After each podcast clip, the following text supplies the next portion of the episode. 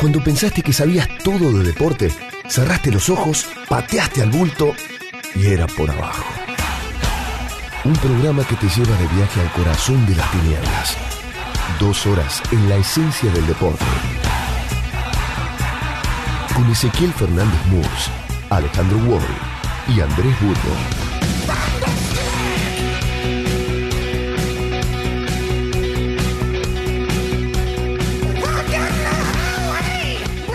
La derrota del macrismo en Boca tiene un simbolismo mucho mayor que una caída electoral en una institución de fútbol. Desde que Mauricio Macri le ganó las elecciones de diciembre de 1995 a Antonio Alegre y a Carlos Heller, uno de los clubes más populares del país se transformó en una usina generadora de dirigentes que saltaron desde Boca hacia la política local y nacional, casi sin escalas. Por eso, después de las derrotas electorales de octubre, el impacto de las votaciones en Boca tiene un efecto multiplicador. Cuando Riquelme anunció su participación en las elecciones generales como vicepresidente segundo de la lista que encabezan Ameal y Pergolini, Muchos compararon esa estrategia con la que había hecho Cristina Fernández de Kirchner anunciando su postulación en la fórmula presidencial junto a Alberto Fernández. Con el resultado del 52,9% de los votos contra el 30,6% que obtuvo la lista oficialista que proponía Gribaudo Crespi, el acierto del máximo ídolo del club quedó corroborado y el golpe de knockout hacia el bastión donde nació y creció el macrismo resultó insoslayable. Cuando aterrizó en Boca, una de las promesas de campaña de Macri fue potenciar las divisiones juveniles para formar un equipo con 9 de 11 jugadores de inferiores. Obviamente, la concreción de esa promesa se podría equiparar a otras que hizo en su campaña a presidente de la Nación, como pobreza cero, o no vas a perder nada de lo que ya tenés. O eh, al frente de la ciudad de Buenos Aires con los 10 kilómetros por subte por año. Pero ante la falta de armado político propio, el club sí se transformó en una especie de divisiones inferiores de dirigentes que hicieron sus primeras armas en Boca y luego fueron pasando a la función pública. Allí sí se puede armar un equipo titular y con suplentes destacados. El listado podría comenzar con la gobernadora saliente de Buenos Aires, María Eugenia Vidal, que comenzó a trabajar con Macri en la Fundación Boca Social. Al fiscal Carlos Stornelli, que fue jefe de seguridad del club con estrecho vínculo con el líder de la Barra Brava, Rafael Diceo. Y los nombres se suceden. Andrés Ibarra saltó de gerente en Boca a ministro de Modernización del gobierno saliente. Francisco Quintana, expresidente de los Jóvenes Pro y consejero de la magistratura. También se desempeña como titular en la Asamblea de Representantes de Boca y fue jefe de campaña de Gribaudo. Y sumemos al propio candidato perdedor en las elecciones del domingo que alternó su militancia en el club con ser el presidente del Instituto de Previsión Social de la provincia de Buenos Aires y diputado nacional también por la provincia de Buenos Aires entre 2007 y 2011. A ellos se les podría sumar el embajador en Portugal, Oscar Moscarielo, que era vicepresidente del club y legislador por la ciudad con menos pompa, Ernesto Petrini, Fabián Horacio Zampone y Jorge Wellington Alves también cumplieron la doble función de dirigentes eneises y hombres pro. Y se dio hasta sin necesidad de ser directivos la amistad forjada con Macri a partir de los negocios en la compra y venta de jugadores le sirvió al escribano Gustavo Arribas para acceder a la dirección general de la Agencia Federal de Inteligencia. Otro caso emblemático es el de Raúl Oscar Ríos, titular de la Agencia Gubernamental de Control del Gobierno de la Ciudad durante la gestión de Macri, que además era vocal titular de la Comisión Directiva Ceneice. Ríos fue eyectado de su cargo por la falta de controles en un trágico derrumbe con dos muertos de un gimnasio en Villa Urquiza en 2010, aunque eso no le impidió, en medio de la tragedia, cumplir la orden de Daniel Angelici de ir a la bombonera a votar en contra de la renovación de contrato de Riquelme. Votación que terminó desempatando a Meal y que terminó con la renuncia del entonces tesorero Angelici. Tampoco es un hecho menor dentro de la interna radical que la agrupación de Boca que lidera Enrique Enosiglia, que apoyó a Macri desde su arribo en Boca en 1995, esta vez jugó para Meal, lo que seguramente dejará un frente abierto en el futuro con Angelici, otro dirigente de extracción radical. Con esos antecedentes, no es difícil imaginarse el impacto de poder y simbólico que significa para Macri haber perdido también en Boca. El propio Riquelme lo expuso la semana pasada cuando contó que, a horas de haber perdido el aspaso, el presidente lo llamó para invitarlo a una negociación porque no quería perder también en las elecciones del domingo. Vos mandá a tu Daniel, por Daniel Angelici, que yo mando a mi Daniel, por Daniel Bolotnikov, el representante de Román. Así graficó con sutileza Riquelme que Macri eh, la invitación que le hizo Macri a negociar, pero aclaró Riquelme que su decisión ya estaba tomada. Como lo hizo en 2001 cuando patentó el festejo del Topollillo en un clásico ante River para exponer ante la bombonera el destrato del entonces presidente Ceneice que miraba desde un palco, Riquelme esperó su momento e hizo la jugada maestra. Irónicamente, aunque no se lo propuso, Román fue pieza clave desde la cancha para el crecimiento del macrismo. Y ahora terminó siendo vital para darle puntapié de salida en el bastión fundacional. Elecciones en Boca, más que una derrota para el macrismo, por Ariel Greco en página 12.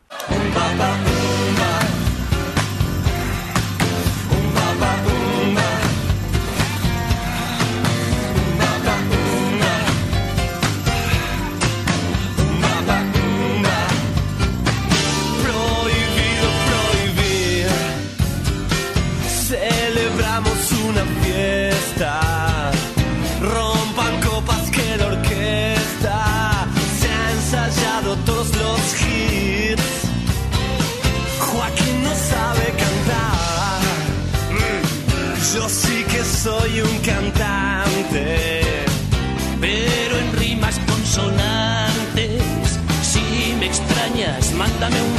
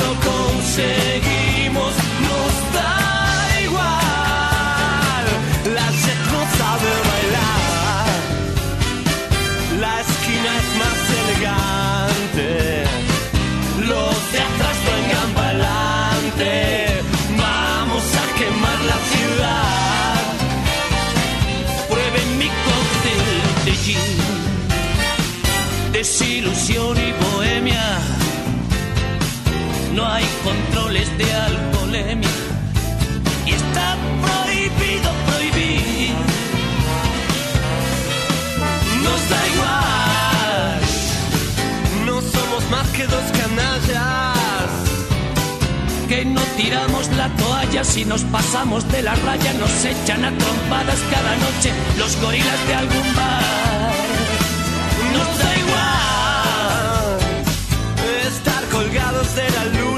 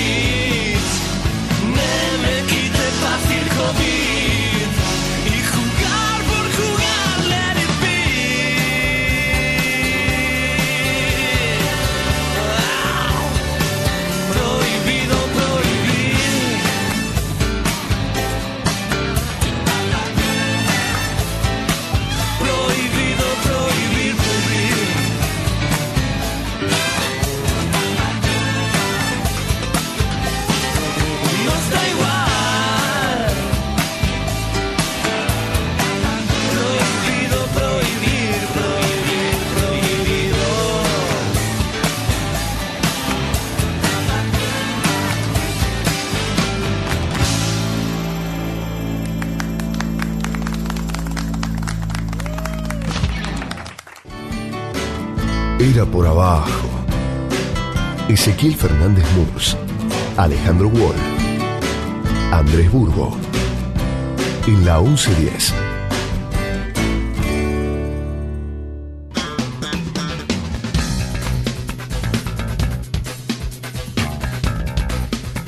Buenas noches, comenzamos una nueva edición de Era por Abajo. Estoy nervioso. Hoy con Andrés Burgo, nervioso porque su River juega algo.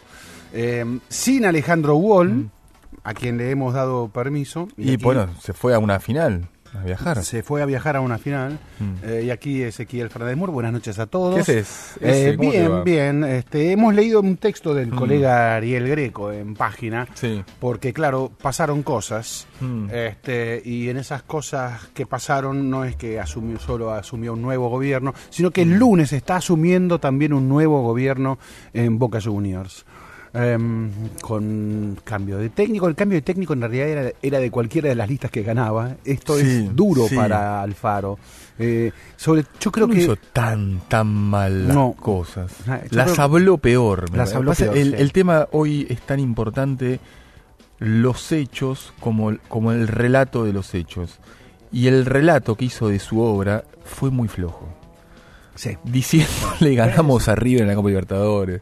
Este, tuvo un exceso de, de frases, este, que bueno, lo dejaron, lo dejaron en evidencia. Le- no, y aparte, a ver, es curioso, ¿no? Porque eh, Alfaro es los técnicos con un discurso más elaborado de lo que, que podemos encontrar en el País- fútbol argentino. Boca es muy difícil. Eh, hasta que, claro, Ah. hasta que Boca, un- un- una complicación con Boca eh, desnuda otras cosas, ¿no? Eh, bueno. Y entonces vos no Qué podés seguir, Boca. no podés seguir aparte, eh, digo, Boca, River, son clubes que tienen sus orgullos. Vos no podés seguir llorando un mes después de que Mm. esto, de que aquello, de que Se queda entrenan tampoco... para tirarse. Sí, sí, sí, hubo sí, ahí hubo- hubo, en medio del contexto de un club que mm, bueno creo que ya respiraba fin de ciclo digamos la, la verdad que a mí no me sorprendió para nada la, la victoria abultadísima de Sí, lo abultado tal vez no no sí, ¿no? no no no, No. eh, hablabas con la gente Daba la te sensación- dabas cuenta que iba a ganar Daba la sensación que casi, casi ni Ah. les hubiese hecho falta a Riquelme.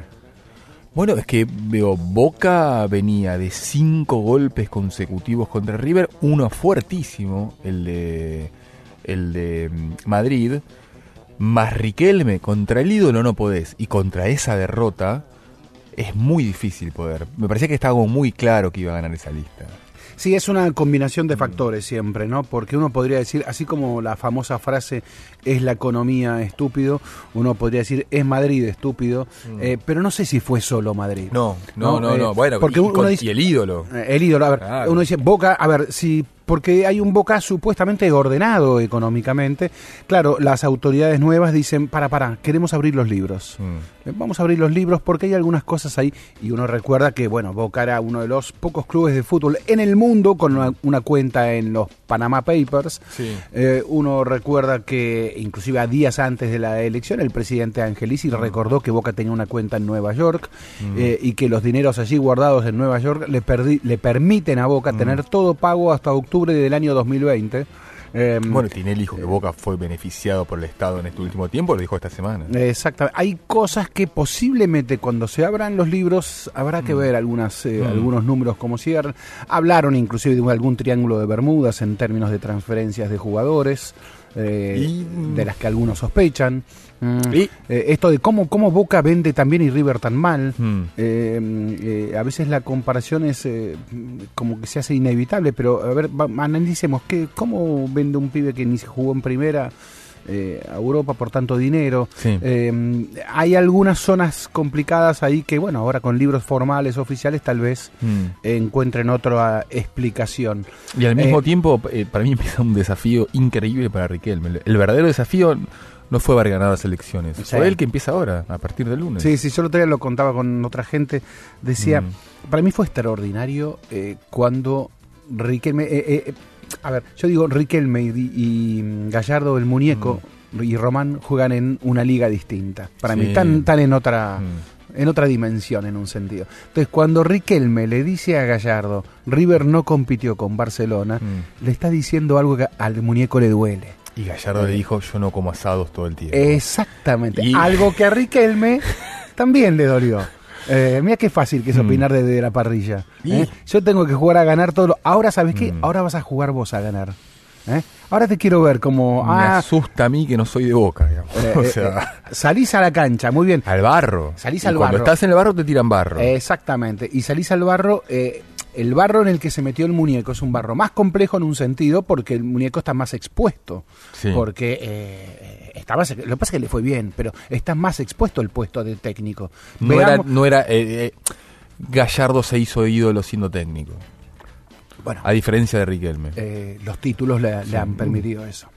Hoy, hoy Gallardo está allá arriba. Hoy se está allá arriba y se da hasta Sí. el lujo, el lujo no solo de confirmar su continuidad, cosa que estaba más Sí. o menos descartada, sino el lujo de decir voy a contratar un profesor de canto para la próxima. ¿no? Este, se da unos lujos Gallardo. Mm. Sí. Se da el lujo. Gallardo, eh, ojo, eh, esto a mí me gustó siempre de Gallardo, Mm. eh, tiene un nivel de, de su discurso, de mm, ¿cómo podría decir? Tiene algo de autocrítica, pero también de inten- intento permanente, a veces puede salir y a veces no, pero intento permanente de alejarse de la soberbia. Eh, y, ejemplo, cuando dice la lesión ahora de Juan Fer Quintera, ausente Sí. en el partido esta noche, y sí dice, me equivoqué. Sí. Lo apuré. Entonces, no hay técnicos que tan rápida y fran y le quita todo misterio a la lesión. Mm. Le quita toda densidad, toda Sí. gravedad. Dice, me equivoqué y ya está, me equivoqué. No como muñeco, si vos no te equivocas, si yo también Mm. me equivoco. A mí me gusta mucho esa, esa cuestión discursiva, así como hablábamos del discurso de, de Alfaro, cómo Gallardo maneja el discurso.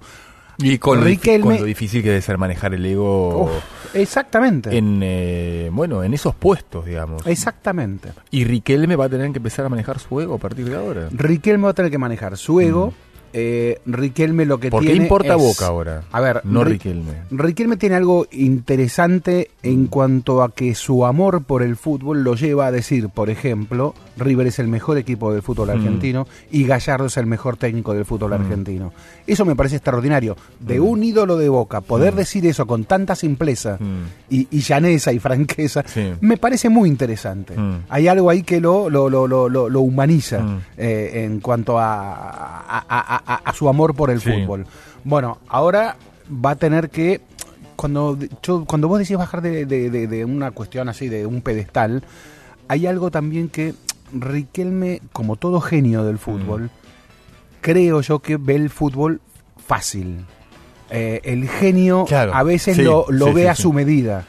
Para Eh, él era, entre comillas, fácil jugar. Sí, Para los, entre comillas, maratonistas que tenía alrededor, era una cuestión más esforzada. Bueno, ahora veo el, el- el chasquido de dedos del genio, digamos, que frota la lámpara. No, digo, dirigencialmente no va a ser como, no le va a resultar tan fácil como era cuando jugaba. Sí, sea Miguel Ángel Russo, sea el técnico que Mm. vos estés llamando, eh, está bien. No va a estar Riquelme. Mm, que claro. va- no va a estar Riquelme acompañando a ese técnico. Mm. ¿no? Entonces ahí, ahí hay algo que, que Román lo, lo tiene que ver, claro. Yo me acuerdo cuando Diego Maradona eh, contaba algunos partidos cuando él era técnico de la selección. Y claro, cierto relato de Maradona Mm. era en la visión del genio. Claro. Maradona te contaba como que tenía que ser fácil algo que para él obviamente era fácil, pero que para el otro no. En la biografía de Gallardo, de Diego Borinsky, cuenta que los- él sufrió mucho los primeros 9, 10 partidos en Nacional de Montevideo, porque él quería que los jugadores hicieran lo que él quería. Y Buján y Vizcay, sus ayudantes, Sí. en un momento le dijeron, te vas a volver loco. Claro. Los jugadores son los jugadores y vos estás acá. Claro. A Riquelme le va, le va a tener que pasar esto, en cierto Exactamente. modo. Exactamente. Eh, A su vez, como contrapartida, te digo, es tan ganador Riquelme. O sea, Mm. es tan voraz por eh, eh, su deseo de ganar. mm, Eh, porque recordemos, podemos encasillarnos con Riquelme el artista. eh, pero Riquelme ganó todo. sí, claro. ganó todo. Mm. Y, y ahí es donde yo, eh, eh, cuando vos ganás todo, también esa cosa, esa combinación entre tu arte y el pragmatismo.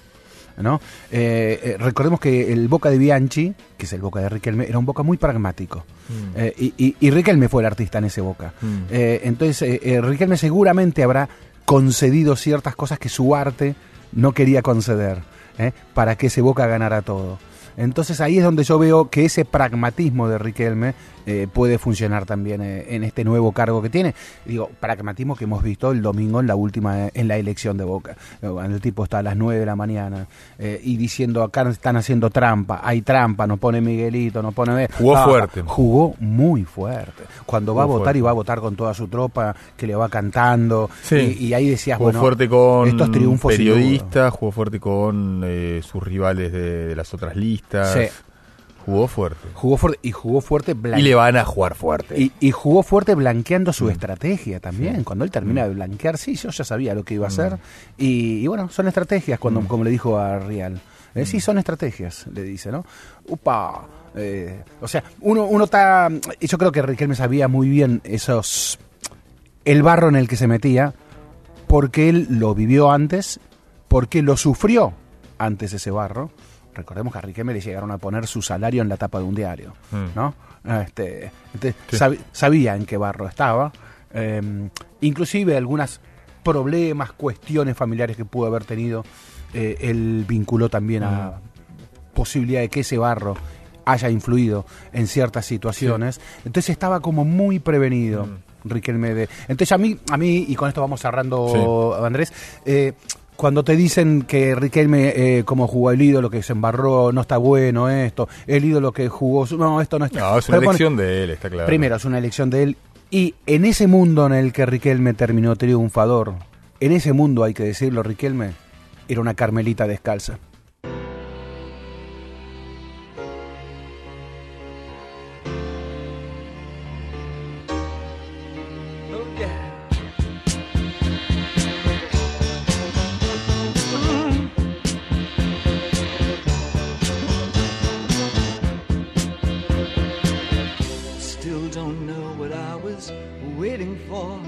And my time was running wild, a million dead end streets. And every time I thought I got it made, it seemed the taste was not so sweet. So I turned myself to face me. But I've never caught a glimpse how the others must see the faker. I'm much too fast to take that test. Changes. Turn and face the strain. Changes. Don't wanna be a richer man. Changes. Turn and face the strain. Changes. It's gonna have to be a different man.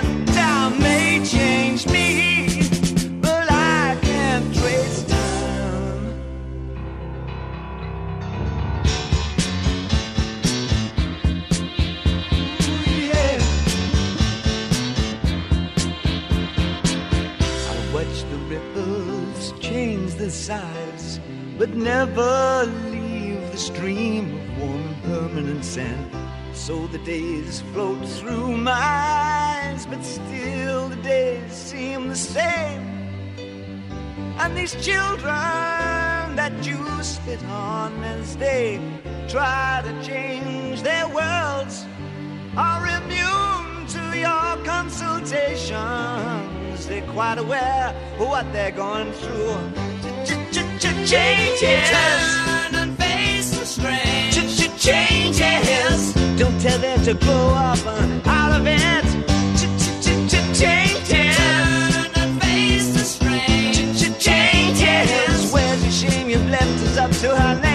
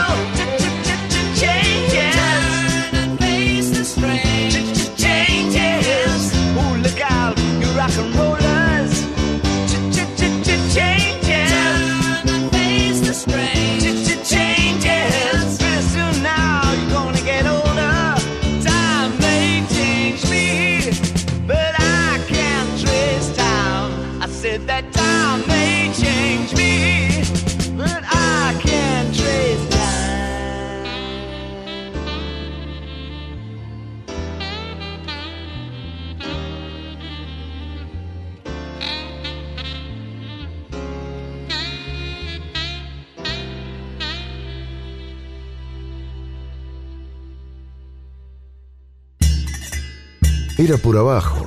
Deporte, entrevistas, debates, actualidad, historia. Todo el deporte del mundo en la 1110.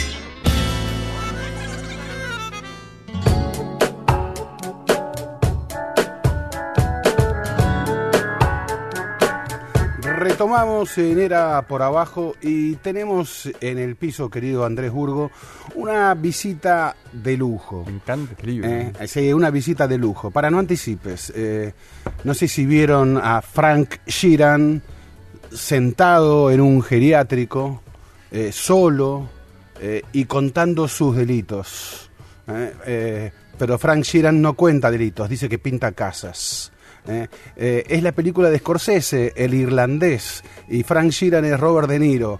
Y aquí con nosotros tenemos a Alejandro Fabri, eh, que no es Robert De Niro, pero siempre se pareció y siempre, siempre se me ocurría decirte que era Robert. De- Cada vez que veo a Robert De Niro, querido Alejandro Fabri, digo Alejandro Fabri. Es un karma que me persigue ese, porque las maquilladoras del canal, las más grandes, Sí. eh, me decían Robert hace unos años, directamente. No una, sabía. Una una vez me quiso hacer una obra, me trajo una foto de De Niro para que le firme. Le digo, sería bárbaro alguna vez haber sido De Niro, pero la verdad que no. Pero bueno, ¿qué tal?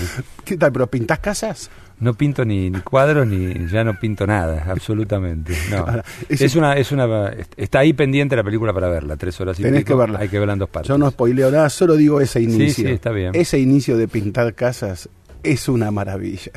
Porque pinta casas y aparece el Col 45 a la- y, y aparece la sangre en la pared. Y eso sí, es, sí, es- ese pedacito, ese fragmento lo vi. Es una Eso es pro- promoción de la, de la película. es una genialidad. Más allá de, de, bueno, algunos a veces Mm. se enojan de que se dicen se estaba analizando la mafia o que qué sé yo. Hay que ser Scorsese para hacer esas Claro. genialidades. Y ¿Puedo hay que ser Alejandro, pregunta? sí, claro, pero hay que ser Alejandro Fabio Sí. para escribir. Lo tenemos aquí Sí. en el piso porque escribió un nuevo libro. Mm. ¿Su libro número? Eh, ocho. Ocho. En realidad nueve, pero ocho, vamos a ¿Por decir. qué? ¿Cuál es el...? Porque el primero que hicimos, El nacimiento de una pasión, lo terminé haciendo dos veces. Eh, o casi te diría tres, porque Claro. se- anduvo muy bien el primero, se hizo una reedición, se le agregó en algunas páginas Sí, y después sí, sí, en el y otros 2000 clubes también. Sí, la Ah. fundación de los clubes. Sí. No, no, pero que Y- le agregaste otros clubes después. Claro, y en el 2016 lo hice casi íntegramente de nuevo porque le agregué la historia de 140 clubes del amateurismo que no juegan más. Eh. Este, y me bueno. hizo acordar, yo algo tengo que ver con ese libro. Me parece que sí, ¿no? Eh, Con el primero, ¿qué Con te el parece? primero, Fuiste el que vos. lo presentó, el primero. vos, me había olvidado, no solo que lo Y era presenté, una colección. Era una colección Claro. que dirigía Sí, también. señor. Mirá vos, estaba me- Patricio Nogueira, estaba eh, Cristian Grosso, Eh, Osvaldo Príncipe, Miguelito Romano Sí. Y yo. Creo que éramos los cinco. Y, vos- Y no sé si había alguno Y más. podemos decir el, pe- el pecado total ya prescribió, pero Sí. me acuerdo que censuraron un libro en Sí, esa. sí, yo me acuerdo. eh, de, eh, el de Gustavo Gravia, Gra- La 12. eh, la 12. Mira vos hasta dónde llegaban Mm. ya en ese momento, en ese, en aquel entonces, Mm.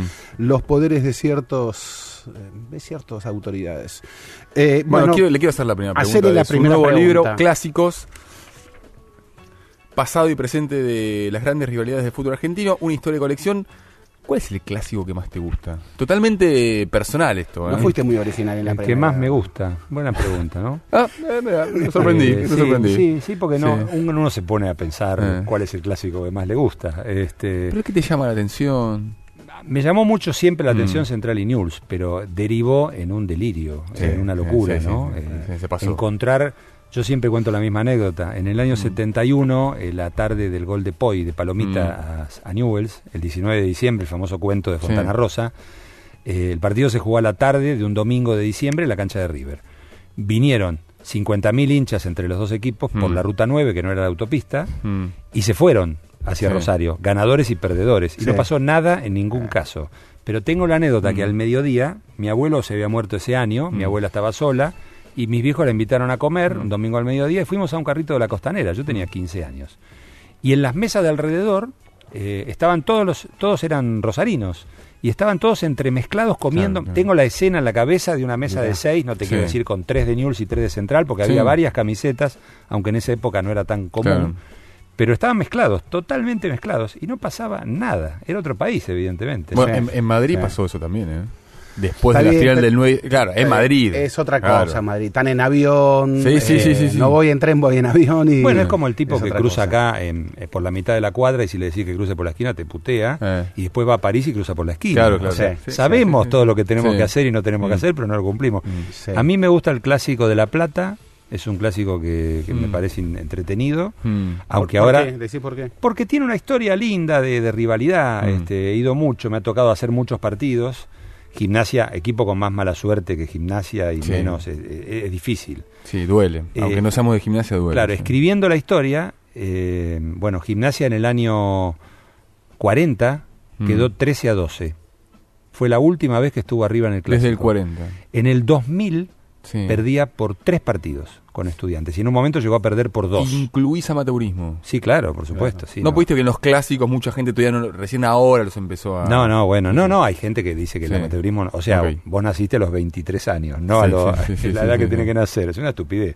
Este, ¿sabes quiénes son? Son los hinchas de, de sí, River, de Independiente y de San Lorenzo, que no hacen No, no, bueno, ahí está generalizando, me parece. ¿eh? No, no, por supuesto, pero en Eh. general los periodistas que conozco que niegan el amateurismo son de esos clubes. ¿Por qué? Claro, Porque no, no, Racing pero- ganó siete títulos, Huracán ganó cuatro y Boca ganó Nah, cuatro. sí. No, no, pero te lo preguntaba porque primero se aceptó, digamos, entre comillas, que se cuenten los títulos, pero... Pero los títulos pero- no es el... Pero suena el- raro que no se incluya en el historial de los partidos. Pero claro, digo, ¿cómo vas a comprar los Sí, títulos? No- sí, por eso digo. Pero además... Asumí, asumí, Burgo, la me autocrítica. encanta el amateurismo.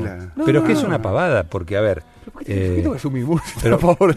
Porque si no contás el amateurismo, no podés contar el Mundial del 30, el Mundial del 34, Sí. la Copa América No, del sí, claro. 16 Mm. y el Mundial del 34, no lo podés contar, porque Argentina fue con un equipo Con de amateurs. claro. Porque la FIFA jamás reconoció a la liga que se jugó de 1931 al 34. Por lo Ah. tanto, hay cuatro campeonatos, Mm. dos de Boca, uno de Mm. River y uno de San Lorenzo, Mm. que no habría que contarlos tampoco. Mm. Este, es un absurdo, no Mm. importa. Me gustan algunos clásicos de barrio. Quilmes, argentino de Quilmes. Es Desde un el clásico 81 que no se juega. que no se juega desde el Estuvo 81 cerca de jugarse y es el digo. prim- sí, muy cerca, cuando Quilmes de repente empezó a ganar y se salvó.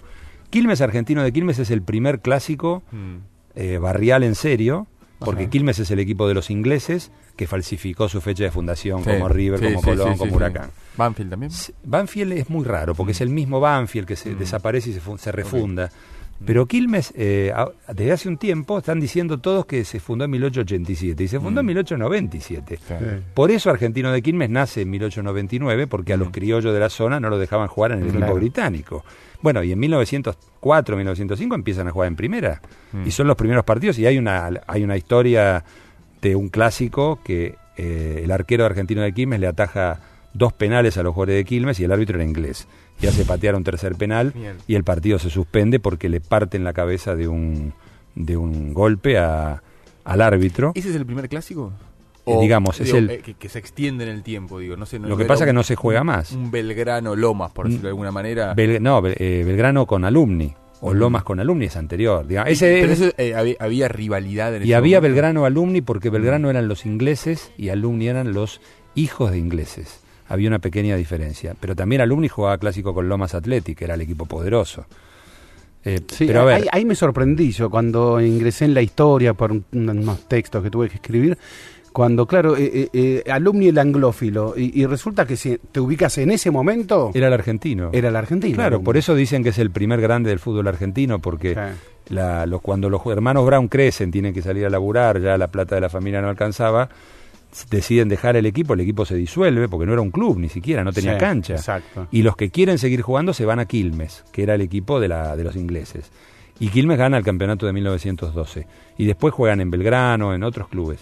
Y, y, mm, Alumni le gana el primer partido representando a la, a la Argentina a un combinado extranjero. Eran ingleses que vivían en Sudáfrica. Era un combinado sudafricano, pero eran ingleses los tipos. El Museo de Alumni es, es muy lindo, está ahí Sí. en la calle Melián. Este, bueno, y después hay clásicos que no se juegan más. Claro. Eh, Lanús y Talleres de Escalada. Sí. Fue un clásico grande de los Hasta el años 92 se jugó, ¿no? Sí, pero ya en el ascenso. O sea, en Claro. primera jugaron entre el año 16, creo, y el 38. 38. claro. Después pasaron a jugar en el ascenso.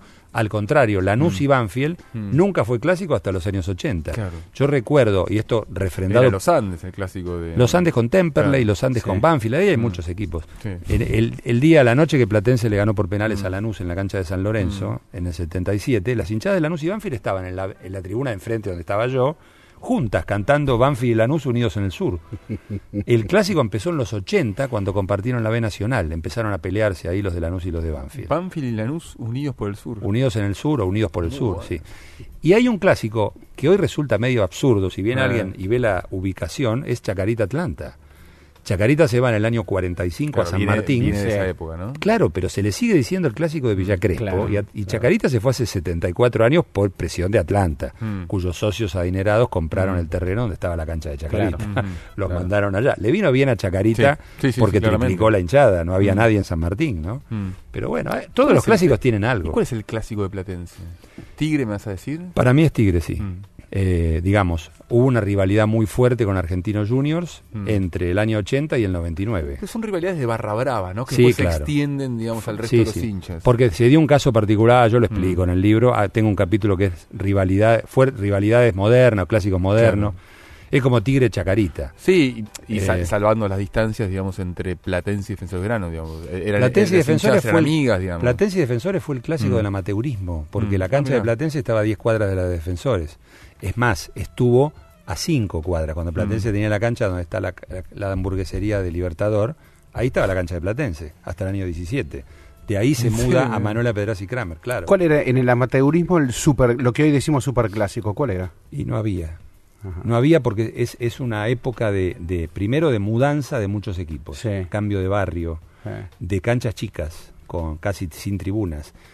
Porque si hablamos de Boca River, que estaban en la Boca, los dos, Mm. sufrían el problema de las inundaciones. Mm. River tenía la cancha pegada a la dársena, Mm, por sí. eso le decían los darceneros, no tenía pasto la cancha, se le inundó y se le destruyó varias veces por la sudestada.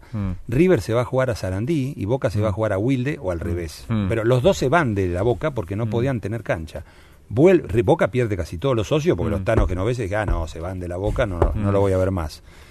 Corre riesgo de- serio de, de desafiliarse Boca en el año 15, creo que es. Mm. Vuelven. Ahí hay un par de partidos, pero enseguida en el 19 se divide lo que era la AFA de aquel momento. Claro, y Boca se va a jugar a, se queda, mejor dicho, Mm, Boca sí. se queda en la Mm. Asociación Argentina y River con la mayoría de los equipos conocidos se va a jugar a la Asociación Amateur. Y sin embargo sobrevive el clásico ese, porque después de 8, en el 27 empiezan, En vuelven el a jugar. 27, en el medio, River Eh. se muda a Palermo, en el año 23. Eh, se va a jugar a Alvear y Tagle. Mm. Lo que pasa que eh, no, hay un, no hay un enfrentamiento puntual hasta el 27. Mm. En el 27 sale campeón San Lorenzo, en el 28 el campeonato lo gana Huracán, Eh. en el 29 sale campeón Gimnasia Eh. y en el 30 sale campeón Boca. Y en el 31, cuando arranca el profesionalismo, eh, el primer clásico es un escándalo en la Mm. Sí, cancha sí, de no Boca, termina. que le echan sí. tres jugadores a River, el arquero Cirni, creo que era, la ataja Mm. el penal al jugador de Mm. Boca, va al, creo que era Pancho Barallo, que va al Mm. rebote, Mm. le hace el gol, pero lo golpea con la rodilla, Mm. Cirni queda desmayado, el árbitro cobra gol, entonces Mm. se armó el lío bárbaro. Estas historias que te decían que antes no pasaba Sí, nada. sí, sí. Claro. No, no, fuego en las tribunas, todo. Claro, recomiendo calurosamente un libro de Carlos Aira Mm. que se Sí. llama Héroes de Tiento, que cuenta la década del 20 completa. Ahora está por salir el libro de la década del 30. Ajá. Eh, sobre todo partidos de ascenso. La cantidad de líos y, y, este, y barbaridades que pasaban en las canchas en esa época, ¿no? Pero Este, entonces te quedás con el Platense Tigre, Ah, de Platense, que es sí. una rareza, porque en zona norte, a diferencia de zona sur, No hay nada. No hay equipo En el medio fútbol, está claro.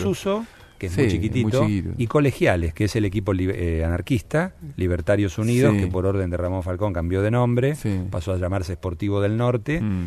y cuando lo desalojan de ahí al lado de la cancha de defensores de Belgrano, se va al barrio de Colegiales y se ponen Mm. de nombre, cambian la camiseta y se ponen de nombre Colegiales, pero no son, No, no, han tenido no. participación con Platense y Tigre. Mm. El problema de Platense y Tigre es que entre el año Platense y Tigres jugaban en primera habitualmente. Platense más que Mm. Más, Tigre. mucho más Platense. Bueno, sí. pero en el año Tigre desciende en el año 58, Mm.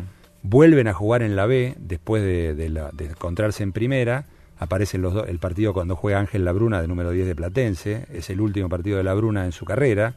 Este, se llena la cancha ese día de Mm. Manuela Pedraza. Labruna era técnico y jugador. Mm. Duró poco. Como jugador duró poco y como técnico después le fue bien en el Mm. 67.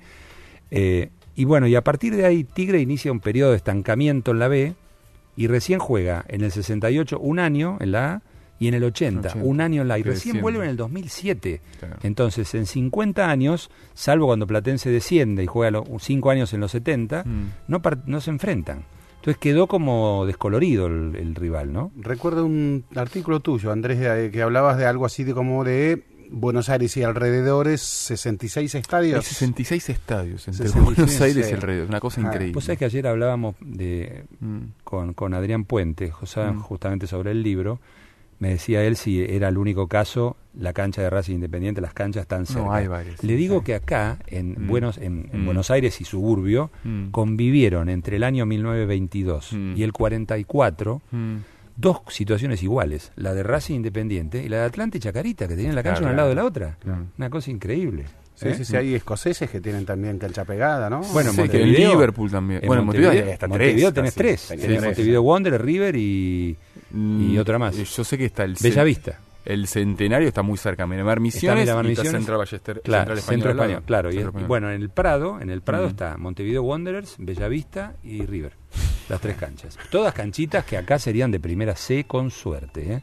Claro, Sí, claro, claro. sí, lo que sí. impresiona capacidad para 5.000 personas. Sí, Sí, sí, lo sí, que sí, impresiona Independiente Racing es que son dos moles. Claro. Son dos Mm. moles gigantescas pegadas. Esto bueno, es lo que más de impresiona. estudiantes han convivido cuántos años. Las canchas a Y ahora tres vuelven. cuadras Y ahora vuelven a convivir. Sí. Y ahora vuelven, ¿no? Sí, sí, sí, sí. ¿Esto en qué influye para los clásicos? Eh, eh, esta cercanía, esto que hablamos de Buenos Aires y alrededor 66 estadios. Lo que pasa que también se ha dado que hay varios equipos que son de la capital que se han tenido que ir a la provincia. Ajá. Platense está en el límite, digamos, Claro. cruzando la calle. Bueno, pero Sí. Chacarita era un equipo porteño. Mm. Eh, Independiente fue un equipo porteño Mm. durante un tiempo y se tuvo que mudar a Avellaneda.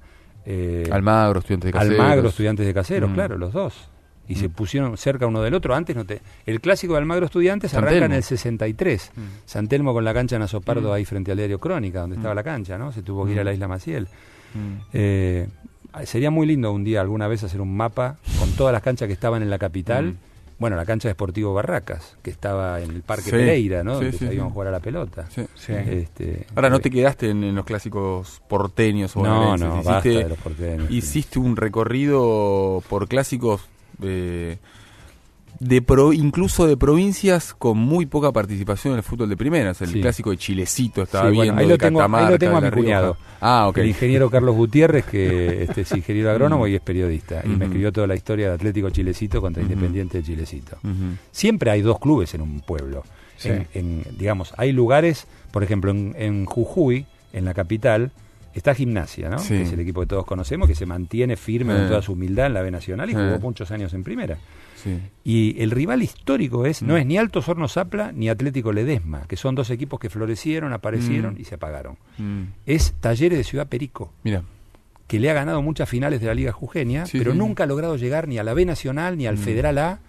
Creo que al Federal A alguna vez jugó. Mm. Ni, por supuesto, ni a primera. Es, y en Salta hay un clásico, un triclásico, porque es los dos equipos del pueblo, Central Sí. Norte y Juventud Antoniana, y el Sí. equipo de la oligarquía local, que es Gimnasia y Tiro. Bueno, as- así como la, la telenovela recrea aquello de la dama y el camionero, eh, el clásico.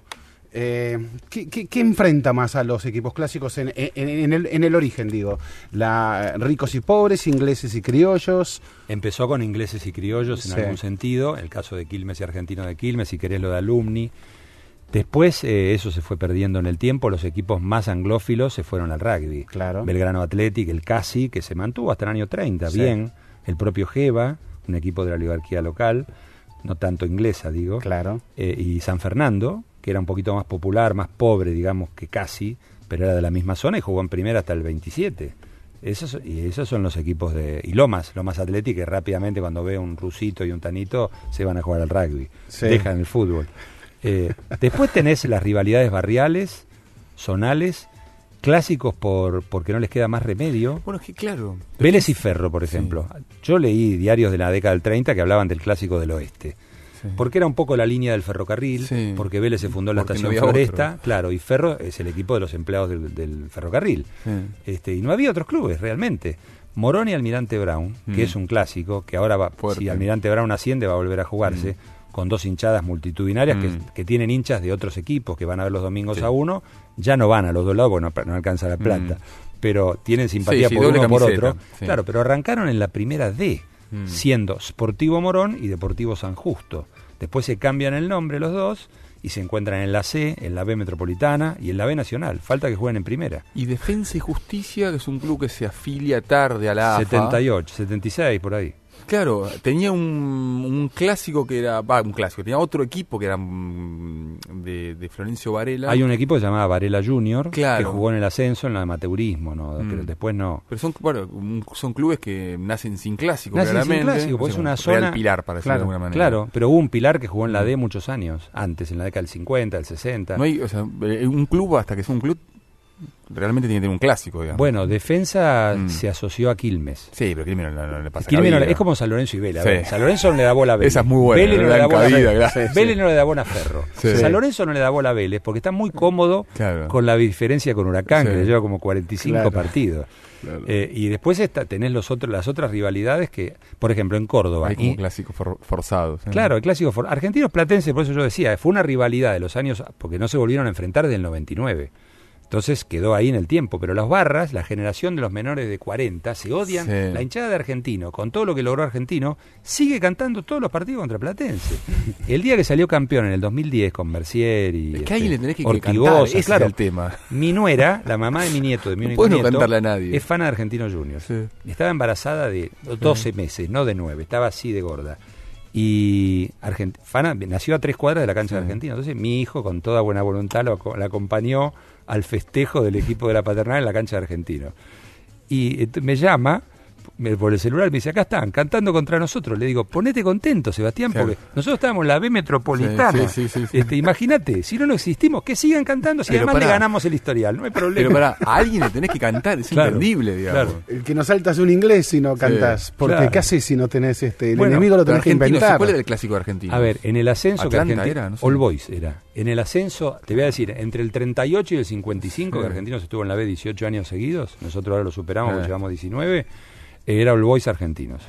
Atlanta era un equipo más de primera, más años en primera, ¿no? Argentino ya lo pasó, digamos. Atlanta en los últimos 35 años no jugó más en primera. Temperley es otro equipo sin clásico natural, ¿no? Y ellos te dicen, algunos te dicen Banfield, algunos te dicen Los Andes, sí. No hay otro. Ah, Eh, digamos, Banfield tiene mucha más historia en primera. ah. Y Los Andes no tiene historia en el amateurismo. Los Andes es un equipo, si bien es un equipo nacido en el año 16, eh, jugó en la, en la otra liga, donde en la Asociación Argentina, donde no estaban todos estos equipos. Y llegó recién a la primera B en el año 38. Entonces el primer clásico, Ah. Temperley y Los Andes, ya en la AFA, es en el 40. Pero es una rivalidad fuerte. Son- es un clásico de ascenso que te mete tranquilamente 20.000 Sí, personas, sí, sí, Temperley sí. y Los Andes. ¿eh? ¿Arsenal lo, lo vinculás con el porvenir? Un poquito. Vos sabés que no lo puse. Me escribió uno, por supuesto, siempre hay alguno que te mete el dedo en el lugar justo. Sí. Y yo me olvidé.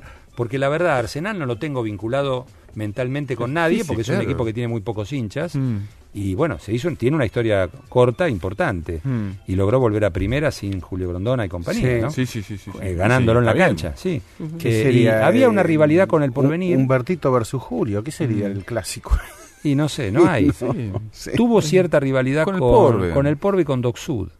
Pero el, clásico de Páez, sí. pero el clásico de es Es el el Telmo, claro. obvio, Sí. este, que vienen jugando desde los Mm. años del amateurismo, ¿no? Mm.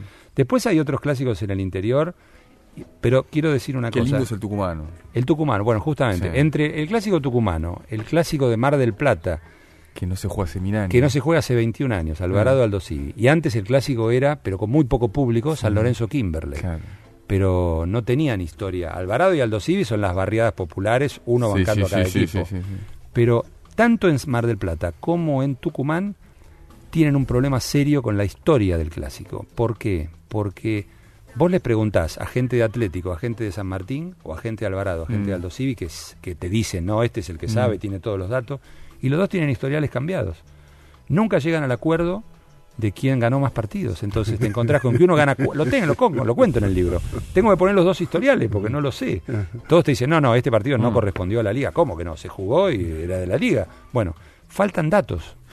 Bueno, Eh, es- pasa Esa, que algunos esa es la grieta, Esa es la Burgo. Lo que grieta. pasa es que algunos datos van a, van a surgir nuevos datos. O sea, Ojalá. Patricio Nogueira, por ejemplo, eh, subdirector del Museo de River, me dice Sí. que bueno, que, que él está convencido que van a aparecer nuevos River Boca, los primeros River Boca de finales de la década del cero, digamos. Claro, que pero todavía no aparecieron. Pero digamos. claro, pero la gente de River no Mm. termina de reconocer que River se fundó en 1904. Yo sí, yo reconozco, yo reconozco pero, todo. pero, ¿eh? pero a ver, Patricio también. River es de 1904, está claro. Pero River sí. institución no lo Claro, reconoce. Sí. Bueno, es una cuestión oficial, No, no, digamos. yo, yo sí, sé que fueron muchos Sí. de los historiadores de River a verlo a Aguilar con Sí. el festejo del 2001, le llevaron el Sí. documento de toda la explicación bien documentada de por qué River se fundó en el 4, de, de que se, se fundó. Sí. Y Aguilar les dijo, muchachos, está todo bien, pero tres entiendo. años más, tres años menos, lo mismo. Bueno, yo también lo entiendo, Aguilar. Sí, está bien, ya está. Bueno, y tengo, tengo otra cosa que decirle a Aguilar. por ejemplo, están haciendo un gran trabajo Diego Meloni y Nicolo. Baiza en Santa Fe. Ajá, Están sí. recopilando el clásico de Santa Fe. Y le faltan todavía un par de clásicos de Unión y Colón en la década del 10. Mirá, Porque se da el ridículo caso que a veces los diarios que no eran ingleses eran más papistas que el Papa. Como el fútbol era el deporte que iba convirtiéndose en una epidemia y era el que iban contagiando a Mm. las clases populares, no le daban demasiada pelota. Entonces, en, en- no sé si era el litoral, el diario o qué publicación de Santa Fe, está anunciado el partido de Colón y Unión, pero no está el resultado después al otro día. Entonces, Difícil, eh. bueno, se murieron todos los protagonistas, no hay constancias fílmicas, no hay fotos. Es un problema. Eh, y bueno, y faltan, están buscando por todos lados y faltan dos o tres resultados de los años Mm. 10. Qué bueno. ¿Y hay alguna mentira ahí eh, importante en la historia esta de los clásicos? Eh, sería y, bueno que si- y acordarme. que siga vigente, que, que nos la sigamos creyendo. No, esto de la fundación, yo creo que la gran mentira la encontrás en las páginas originales de los clubes, las páginas eh, del club, porque se te pintan las fundaciones como una cosa edulcorada, un Sí. teleteatro donde los esforzados chicos que consiguieron cinco centavos para comprar una pelota y sus abnegadas madres, novias o hermanas les cosieron los- Mm. las líneas verdes o rojas o amarillas Mm. o, o- o azules Mm. en una camiseta blanca, toda la humildad, no fue todo así. Hubo líos importantes entre distintos clubes que se fueron dividiendo porque Mm. el que compraba la pelota quería jugar de nueve, que tenía un poquito Claro. más de plata que el que vivía en la esquina, y el otro quería jugar de cinco y el otro quería ser el, El laburo, técnico. el laburo de Friedenberg. eh, Sí, ¿no? El sí. de Friedenberg. eh, Sociología, historia social del deporte. Cuando recorre el duelo, eh, el lenguaje, el léxico del el, el diario inglés, ¿cuál era? El Estándar. El estándar, Sí. claro, que era todo muy... Mr. Fla- Mrs. Flowers sirve el té a las 5 de la tarde, claro. etcétera, etcétera. Bueno, y vas al diario argentino, ¿era? Sí, el Ar- Argentina, la Arge- Argentina. La Argentina. Argentina, sí. Y vas al diario La Argentina y los esperamos a las 5 de la Claro. tarde y le vamos a romper. Claro. Era, era un lengu- eran dos Claro, lenguajes absolutamente Eran como retos a duelo casi. Eh, exactamente, eran retos a duelo. Ahí te vas dando cuenta de cómo, cómo fue modificando, popularizándose el fútbol, cómo el fútbol se fue convirtiendo en una cuestión de lucha, de lucha barrial, lucha de identidades, lucha Todo- de. eh, o sea, perdón, mientras unos jugaban a ver quién es más caballero, más o menos, los otros jugaban a ganar. Claro, porque además la irrupción de la gente humilde genera que si el tipo era bueno, tenía habilidad, era, era considerado y respetado como deportista, como futbolista, quería vivir de eso. Porque si no, no podía jugar porque tenía que laburar Claro. 12 o 14 horas por día, entonces quería cobrar una plata. Claro. Por eso empiezan las discusiones sobre el sueldo de los jugadores en 1915. Y las sospechas sobre algunos rendimientos de jugadores Claro. en el año 17 o 18. Además, eh, estos tontos que te dicen, no, la política y el fútbol. En el año 27, Marcelo T. de Alvear llamó a los dos presidentes y dijo, muchachos, basta, unifican de nuevo las AFAS y se dejan de bromas, ¿no? Ale, eh, te invito, vamos a una pausa. Tengo muchas ¿Sí? más preguntas. Y tenemos algunas preguntas más. Dale, ¿Puede dale. ser? Por Dale. supuesto. Gracias. Era por abajo. Ezequiel Fernández Murs, Alejandro Wall, Andrés Burgo. En la 1110.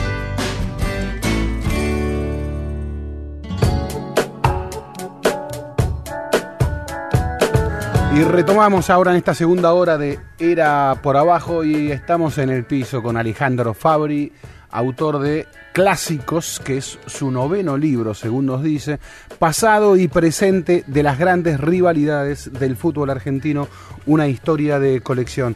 Eh, Andrés Burgo dijo que te quedaban Sí. varias preguntas. Ping-pong. Dale con la primera. Vamos con ping-pong. ¿Cuál es el, para vos, el clásico de Mendoza? Porque no me queda muy claro. Independiente Rivadavia, Gimnasia de Mendoza. Ese es el clásico- Dejamos afuera Godoy Cruz. Sí, ese es el clásico histórico. Sí.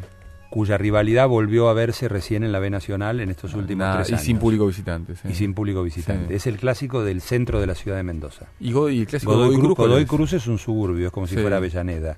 El clásico de Godoy Cruz durante muchos años fue Andes Talleres. Andes Talleres, que la camiseta de Y San de- Lorenzo. ¿no? Claro, y después la rivalidad muy grande es con un equipo más popular todavía, te dicen todos, pero después lo tienen, nunca lo demuestran en la cancha. Absolutamente. Huracán Las Heras. Sí, sí, que absolutamente. está jugando el Federal A, que se dio el gusto de jugar un nacional en el 85. Jugó Pinino Más, Sí, jugó Marcelo que Bachino. tiene dijo a San Lorenzo. que llenó la llenó el Sí. claro Jugó- jugó otro partido, le jugó ganó tres uno y partidos, empató dos. que llenó el estadio Mendoza el estadio Malvinas Sí. Argentinas en un no me acuerdo Mm. si qué partido contra quién Mm. este digamos que ahí va Godoy Cruz con tanto tiempo en el fútbol en primera división cuesta... aumentó mucho la gente Sí. y hoy habría que decir que Mm. está a la altura por supuesto de Independiente Rivadavia y del Lobo Mendocino el Lobo Mendocino brilló con Legrotagli y Mm. toda esa época de finales de los 60 y comienzos de los 70 en los nacionales Entre Ríos. provincia te lo dice Poco tengo varios futbolera. amigos entrerrianos Porque Atlético Paraná, Provincia Patronato, Fierrera. Claro, Te dicen, provincia fierrera. Eh, pero bueno, la historia, eh, el problema es que Entre Ríos llegó tarde a los campeonatos nacionales. Patronato Sí, llega en el tarde y mal, 78 sí, sí. y después aparece Atlético Uruguay y sí el equipo que está a un buen paso y le toca justo jugar el ascenso contra Arsenal. Mala ¿no? suerte En la cancha de Arsenal. No Claro, se puede creer. imposible. Sí. Imposible. Estamos hablando de mm, Gimnasia y Esgrima de Concepción del. Uruguay, que Sí. tenía un muy buen equipo y le, toca, en la cancha. y le toca, claro, Para ganarle. Grondona estaba en Zurich. Se cae la tribuna, se cae el alambrado Sí. y se lastima, por ejemplo, José Josami, que era el relator del del partido, le tienen que dar seis puntos de sutura. Mm. Y Héctor Baldassi decide suspender el partido Mm. porque se había caído el alambrado. Y uno de los Grondonas, ya no sé decirles cuál, con el celular, le da el celular a Baldassi y le dice, toma, decile a mi papá que está en Zurich que suspendes el partido. Y el partido se jugó. Y Arsenal. Arsenal fue campeón, ganó el ascenso en ese partido y Gimnasia, pobre, además de eso sufrió Sí. que tuvo que jugar la promoción contra Unión de Santa Fe. Sí. Le ganó el partido de ida en Ah. Concepción de Uruguay dándole un baile fenomenal, jugaba Mm. Luciano Leguizamón, Sí. jugaba Alfredo Grelac, bueno, una cantidad de jugadores, Ricardo Mm. Bendakis, le ganó 3 a 1 Mm. y en la revancha, con el arbitraje de Fabián Madorrán, Gimnasia se quedó con 7 jugadores y Huracán Unión lo ganó 3 a me, 0. me, me duele lo que estás diciendo. Y bueno, es así. Las Mm. personas eh, que se mueren no Mm. siempre pasaron a ser buenas porque No, se murieron, ¿no? no. No, está muy bien. Ahora no quiero anticiparme a tu ping-pong. Sí, sí, no. Eh, puedo, puedo Sale meter. sobre la marcha, puedo meter. sí, sí, ah, sí, bien, bien. ¿Eh? No, no, sale sobre la marcha. No, no, no, porque me acordé, era por abajo, tiene muchos oyentes afuera. Sí. Tenemos oyentes en muchos otros Sí, sí, países. sí, sí, sí. ¿Qué diferencia a los clásicos argentinos, si es que los diferencia de algo, de otros países? Eh, y, y en todo caso, de los otros países, ¿cuál clásico es el que más te atrae?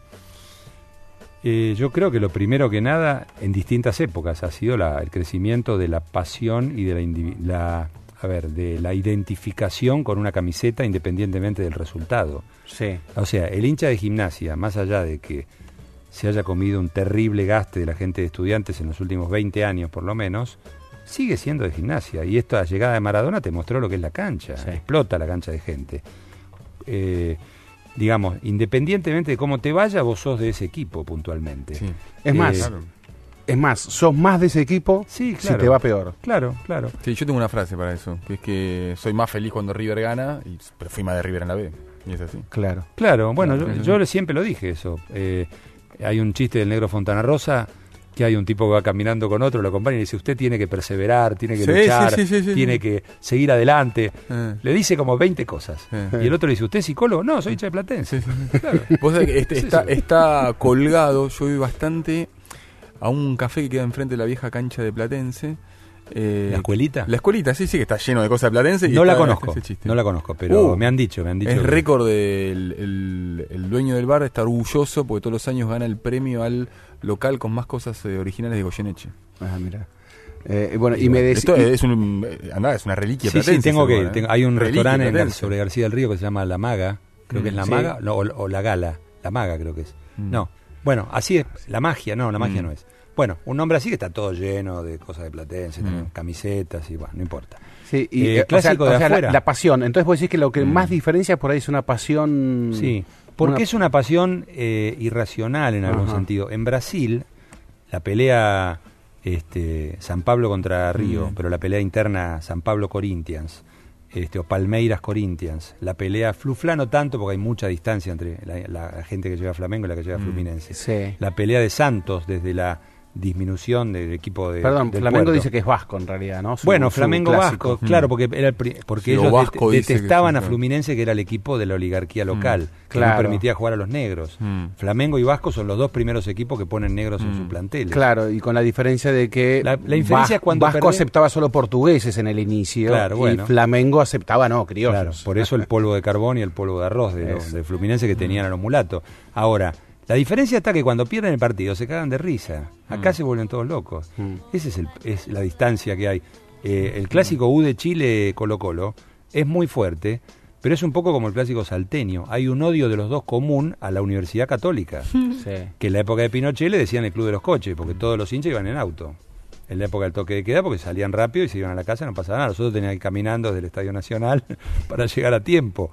Este, la verdad no sé, no, no te puedo decir mucho de los clásicos extranjeros. Me ofrecieron hacer un libro de eso, Sí. sobre los clásicos de América Latina. El de Nacional Peñarol es complicadísimo, ¿no? Que sí, es finales complicado. todos los fines de semana. Claro, es muy aburrido el campeonato uruguayo, este, es, es insoportablemente ¿Y, lo, aburrido. ¿Y te interesa hacerlo? El... Y, pero tenés que ir a los lugares, ya otro Perdón, tipo es de aburrido trabajo. en un sentido, si vos querés. Es aburrido el otro- campeonato, en el sentido Pero en de- otros tiene unas historias de color Sí, extraordinarias. por supuesto, pero digo, Muy uruguayas. lo que pasa en Uruguay no existe en ningún otro país de América que haya dos equipos que tengan el 80% de la población. Eh. Este, acá, por ejemplo, la parafernalia mediática te quiere hacer creer que todos somos de Boca y River. Y no es así. La mitad del país de otros equipos. No somos.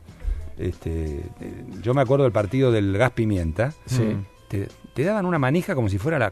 Nosotros lo transmitimos. Sí, sí, me la. Copa del Mundo, la, la final, y era el partido de, octavo de final. Sí. O Sí, sea, después sí, tenían te- que seguir jugando. Siempre, siempre históricamente te ha enojado mucho la, la- Ah. esta ostentación, este, este, esta hegemonía, por lo pero, menos. sí. pero es que nadie discute que es el clásico más importante. Sí. Pero eh, tampoco cuestión de ningunear a todo lo demás, no tiene sentido. Mm, Pero eh, bueno, es un, yo creo que es una construcción este, que vino desde la parte de las empresas. Es como España. Pero en España, afortunadamente, existen los regionalismos. Entonces, vos vas a ver hasta ahí. Y, a ver, vas a encontrar muchos hinchas de Barcelona repartidos en el mundo, Sí. pero en España, que se hicieron hinchas en los últimos 20 años por la forma de jugar del Barcelona. Mm. Sí. Pero si va el Real Madrid a La Coruña, o va a Bilbao, o va a Oviedo, Mm. o va a San Sebastián, este, no vas a encontrar Mm. muchos hinchas, porque el odio al centralismo y al equipo de la dictadura es muy fuerte. Bueno, Este, perdón, me, me contaban con Flamengo, me contaban en Brasil que como las dictaduras lo llevaba a Flamengo para ganar votos a jugar al nordeste, Sí, claro. Encontrás entonces muchísimos hinchas de Flamengo en el nordeste. Sí, cosa que antes no pasaba. Eh, Exactamente. Sí, sí. Yo transmití, me acuerdo, fuimos con Martín Souto y con Mariano Clos a Uberlandia, que me enteré que existía una ciudad que se llamaba Uberlandia en ese momento. El famoso partido de la trompada La de Sandoná sí. a Edmundo. Sí, que claro. jugó a Flamengo, lo llevaban por los barrios. Una cancha para 75 mil personas. Y jugó con Vélez ese partido, ¿no? Sí, sí, los, nom- Este- los nombres a veces son tan caprichosos. Una ciudad brasileña se llama Juiz de Fora. ¿No? Juiz de Fora, claro. De Fora. ¿Y sabes por qué era? Pues no había juez en la ciudad. Entonces había que recurrir siempre al juez de la De afuera. ciudad de afuera. Claro. Bueno. hay, hay pequeñas historias ¿Por de qué algunos Sarmiento es el equipo sin clásico? Sarmiento de mm, Junín. Acá estoy leyendo Claro, porque si vos lo sacás del campeonato de la Liga del. Oeste, Sí. el clásico era Mariano Moreno y era Jorge Newbery. Nacionales- De hecho, los tres equipos de Junín jugaron los torneos De nacionales. hecho, llegaron a jugar un clásico en primera división. Sí, Sarmiento y Mariano Moreno. Mariano Moreno que Creo que lo relató Víctor Hugo.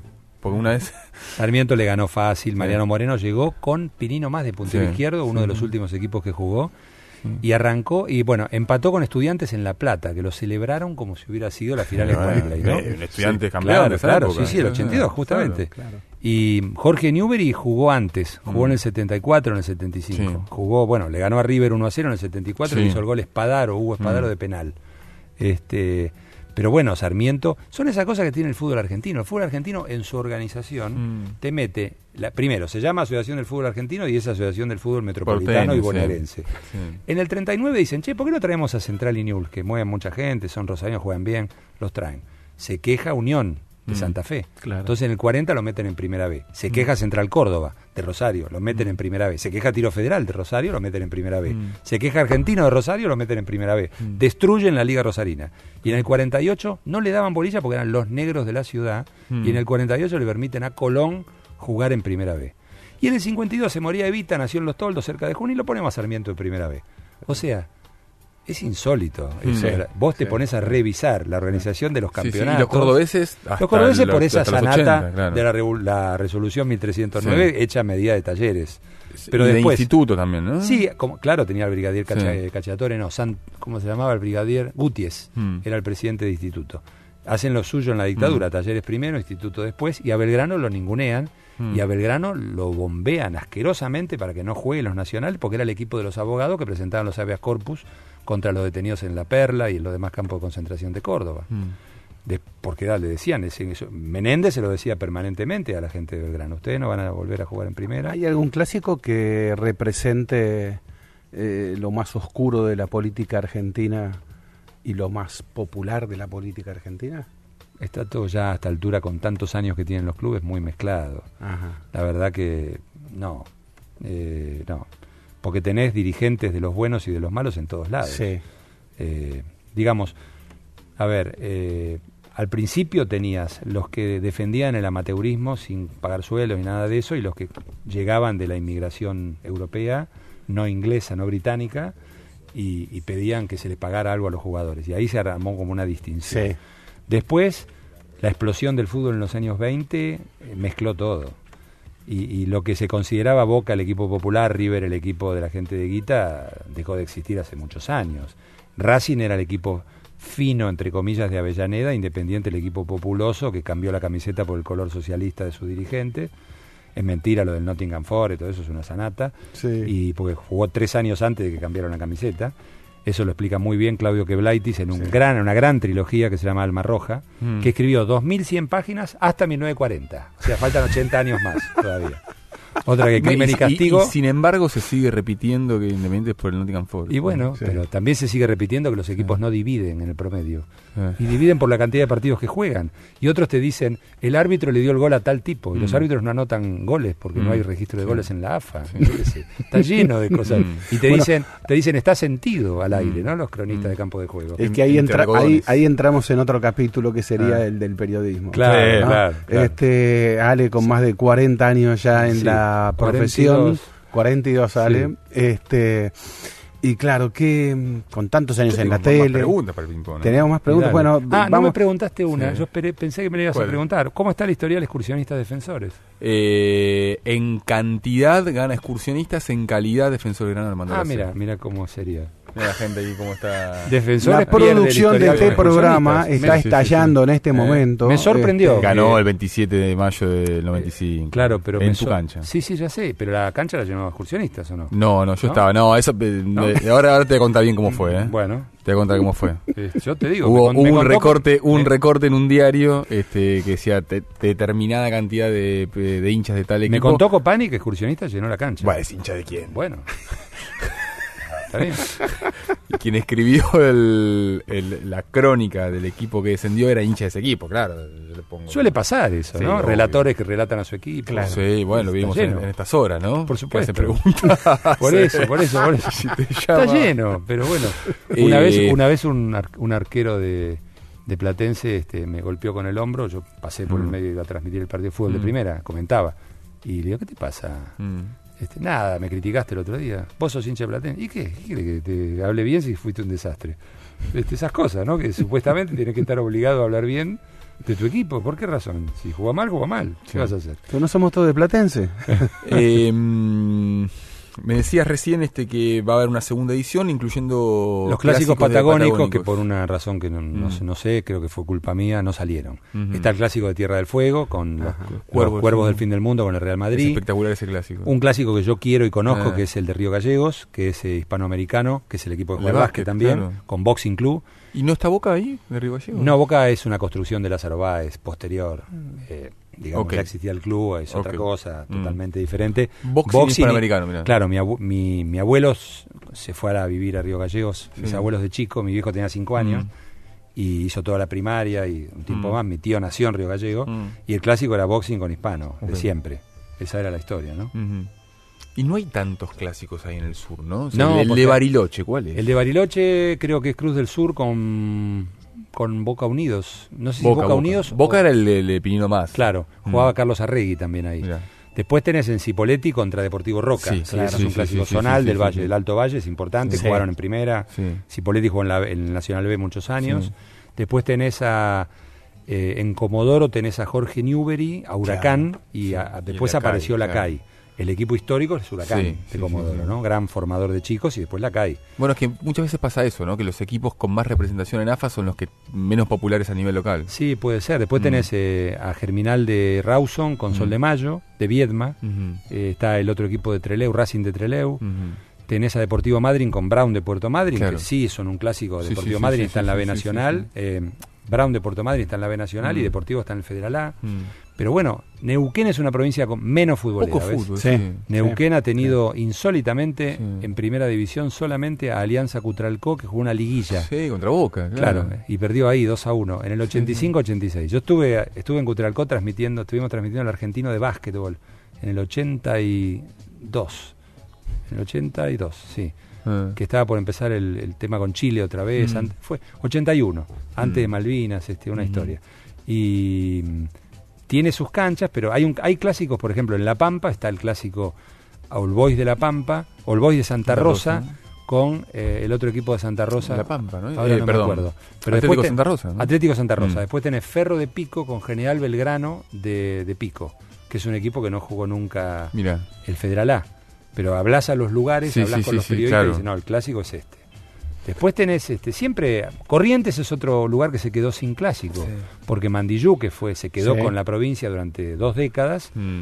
todavía desapareció, vuelve Mm. a jugar, pero en un momento jugó Mandillú con Mandillú. Claro, textil con Mm. deportivo. Después tenés a Boca Unidos, que está, Eh. estuvo en la B Nacional un tiempo. Huracán Corrientes también llegó a primera, Eh. jugó un año en primera. Huracán es el primero que aparece en el promocional del 68 Mira. y ahí juega, se destaca Pancho Sá y se lo lleva Eh. River para el 69. Eh, el mismo que después jugó en Boca y en Independiente. Sí. Y en Claro, Chaco tenemos Chaco Forever con Sarmiento, Sarmiento. sí, ese es un Mm. clásico histórico, grande, que viene de, de la década del 20 del fútbol argentino. ¿Y en esos orígenes algún clásico enfrentó a patrones versus empleados? Bueno, eh, no sé exactamente si patrones versus empleados, pero en Santa Fe tenés un clásico muy marcado en los primeros 20 o 30 años por el tatengue, que era el nariz parada de la calle peatonal de Santa Fe, Sí. y el negro de, lo- Mm. de los arrabales inundables, que era el de Colón. Ajá. De hecho, todavía hay una discusión grande, yo creo que nunca se va a poder definir sobre cuándo se fundó Colón. La fecha que se fija es el 25, no el 25 de mayo, creo que es el 5 de mayo de 1905 o el 25, no me acuerdo. Pero en realidad Colón empieza a jugar seriamente en el año 13. Y en el medio, Unión que se funda en el 7, dos años después teóricamente que Colón, Mm. Unión se va a jugar a la Liga Rosarina porque no consigue rivales. Entonces, ¿No es estaba una- gimnasia ahí también? ¿O es Gimnasia de Santa Fe, sí, Mm. pero era también del mismo sector social que. Unión. Claro. Eh, y después aparecen un par de equipos más humildes. Pero claro, ¿cómo haces para definirlo? Huracán se fundó en 1903, pero duró aparentemente dos meses, desapareció y se volvió a fundar en 1908. Eh, es- es- es- ¿Cómo haces para encontrar? Porque no había actas de fundación, Sí. gente que se sentaba con un escribano y labraba el acta, ¿no? Este, es muy complicado. Lo de Banfield es un tema, este, que no sabes si es el otro club o si en realidad es la continuación. Por supuesto que los que escriben la historia de Banfield te dicen que es la continuación, Mm. por más que haya estado un lapso este, sin, sin existir, ¿no? ¿El clásico más disparejo es River Racing, puede ser? Tenés River Racing, San Lorenzo Huracán, que hay más de 40 partidos de ventaja. Locura. Claro, tenés, eh, a ver, ¿qué otro? Creo que River Racing está en 50 en este momento. Sí, puede ser. Después, a, a ver, yo tomé Mm. los equipos grandes entre sí. Yo creo Mm. que hay nueve grandes, no cinco. Creo que Estudiantes de La Plata, Rosario. Central, News All Boys. Sí. Y estoy ahí dudando entre Talleres de Córdoba. Yo creo que es Vélez el otro, pero bueno.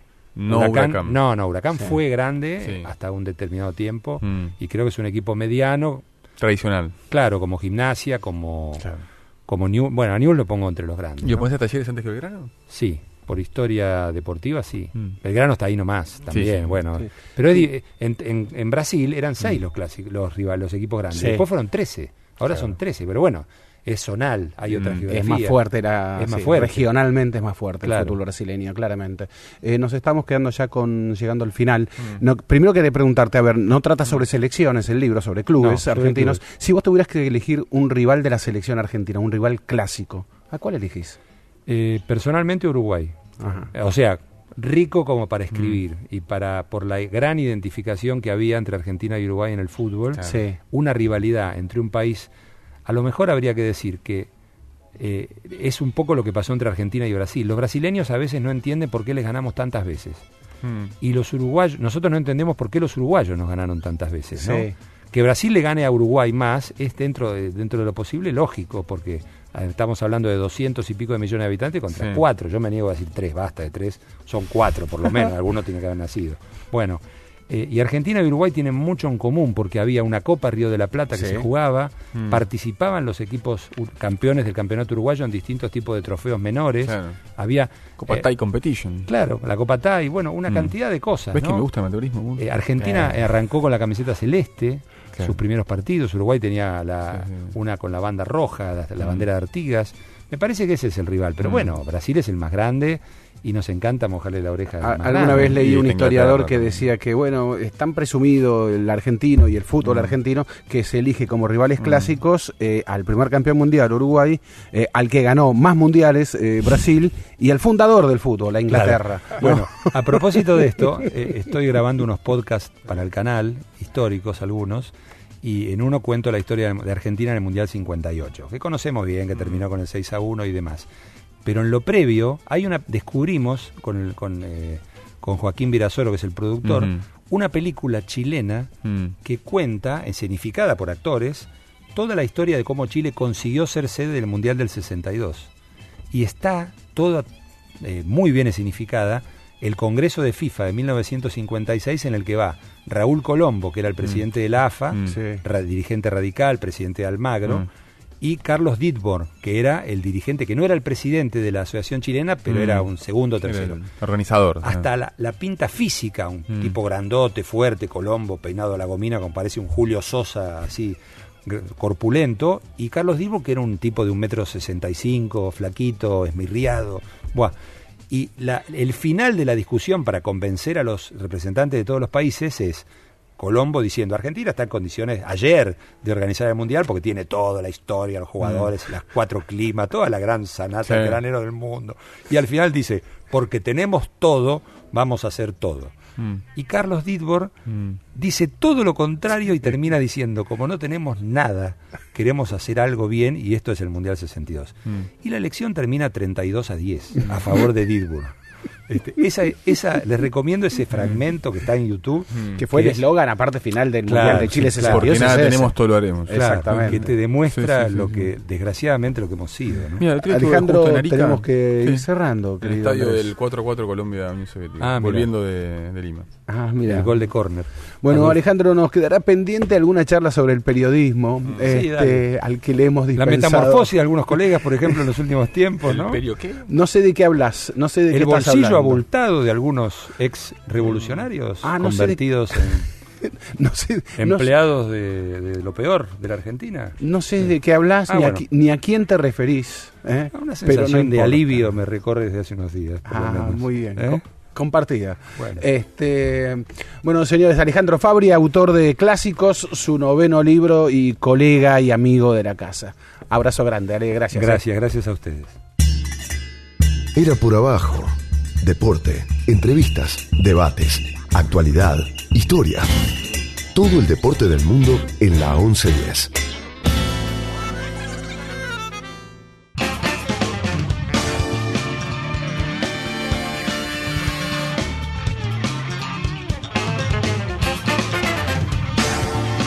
Última media hora de Era Bueno. por abajo. Pero Eh, voy a estar mirando un poco el del televisor de... Eh, bueno, entonces, reojo, ¿eh? bueno, pero cada tanto acompañame. Vos seguí con el- la tele de reojo mirando a tu querido River y lo que sea, pero aquí estamos eh, haciendo un programa Sí, de radio. sí, sí, sí, acá estoy, acá estoy. Eh, mira, primero te voy a sorprender con una Pero noticia hubo que a de- mí de, me... de las dos finales de este fin de semana yo me quedé acá. Muy bien, muy bien. Wall, teléfono. Eh. Eh, primero te voy a leer una noticia que a mí me sorprendió, eh, que dice lo siguiente. El deporte da para todo, incluso con reglamentos oficiales. Así es como existen competencias de bofetadas, que se desarrollan bajo una modalidad sencilla. Dos hombres se enfrentan con una mesa de por medio, las cachetadas se dan por turnos. Primero uno, luego el otro, hasta que uno de los dos termina abandonando o bien un médico decide finalizar la pelea, como en el boxeo. Dentro de esta disciplina, esta semana se produjo un hito en Rusia, ya que el local Vasily Katmosky, campeón del mundo, cayó derrotado por primera vez. Su verdugo fue su compatriota Vyacheslav Selsuya, cuyo devastador golpe resultó de tal calibre que tuvieron que asistirlo. Venía invicto, nueve meses nunca había perdido un combate oficial. ¿Por qué te estoy leyendo esta noticia del Campeonato Mundial de Bofetadas? Sí, de poner la mejilla. De poner la mejilla. Bueno, no todos los rusos están prohibidos en el deporte mundial. ¿eh? Que debe ser un deporte que solamente se, eh, se compite en Rusia. Ese. Eh, dice campeón mundial. mundial, sí, Dice bueno, campeón Georgia, mundial, ponele. viejo. Dice Georgia, Armenia. No, dice campeón mundial, así Sí. Mm. que no me jodas la, la noticia. no, a ver, ¿qué está pasando? ¿Qué pasó? aquí? Claro, ¿qué está pasando? Porque Rusia ¿Por está, qué todos Rusia dudamos está, de esto? Rusia está echada, Sí, está, está echada echada, del van a mundo. apelar. A ver, Rusia va a apelar, obviamente. Vladimir Putin ya se enojó mucho eh, y anunció Rusia. No es va- una sobre- eh, recién hablabas de la sobreactuación con, con Fabri. No es una sobreactuación. lo que está haciendo Lo que están haciendo contra la Agencia Rusia. Mundial Antidoping, que es la última que ha resuelto esto, está acompañando el Comité Olímpico Internacional. Eh, es curioso, ¿eh? porque te digo la verdad, está el ala dura Sí. ¿eh? y el ala de ultra dura. Hmm. Es decir, el ala dura es la que decidió excluir a Rusia, pero permitir a sus atletas Mm. que estén limpios, excluirla por doping, eh, doping de Estado es la acusación, pero permitir que sus atletas limpios pues, sí puedan participar bajo esta denominación de atletas neutrales, Sí. etcétera. Bueno, em, el ala dura quiere que ni esos puedan participar. Mm. O sea que es curioso, vos me decís, no, se, no están sobreactuando. En esa sobreactuación, eso que vos crees que es sobreactuación, Mm. ganó el ala blanda, el ala moderada Ah. de la sobreactuación. Eso es lo que está pasando con Rusia hoy en el deporte mundial. Es increíble porque, a ver, en el medio de todo esto están saltando cosas muy fuertes. eh, eh, lo No lo- basta con hacer controles antidoping eh, durante las competencias. No, no, no, no, no basta. A ver, mira, en estos días, en estas semanas, pues fue en Mm. octubre en realidad, fue en octubre, así que digamos en, hace un mes y algo, la Cámara de Representantes, es decir, lo que serían los diputados Mm. en Estados Unidos, aprobaron y de modo unánime Mm. una reso- un proyecto de ley que es increíble. E- El proyecto de ley me dijeron que va a ser aprobado, lo más probable es que sea aprobado por el Senado. Dice que una ley en Estados Unidos que va a decir lo siguiente. Vos, Andrés Burgo, estás eh, compitiendo en un torneo de salto con garrocha Sí. ¿eh? en Kazajistán. Hmm. Bueno, el doping te hicieron el control y dio que estabas, que te diste con algo. Te dio Mm. positivo el doping.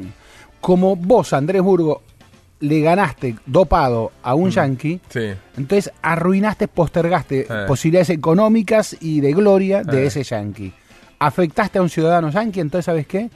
Podés ser juzgado por la justicia penal de Estados Unidos. Podés ser condenado hasta 10 años de prisión y te pueden aplicar una multa de hasta un millón de dólares. ¿Y Pero? ¿cómo? Si yo soy argentino, Mm. competí en Kazajistán, Mm. eh, ¿qué tiene que ver acá? No, señor, ¿usted sabe lo que es la extraterritari- extraterritorialidad?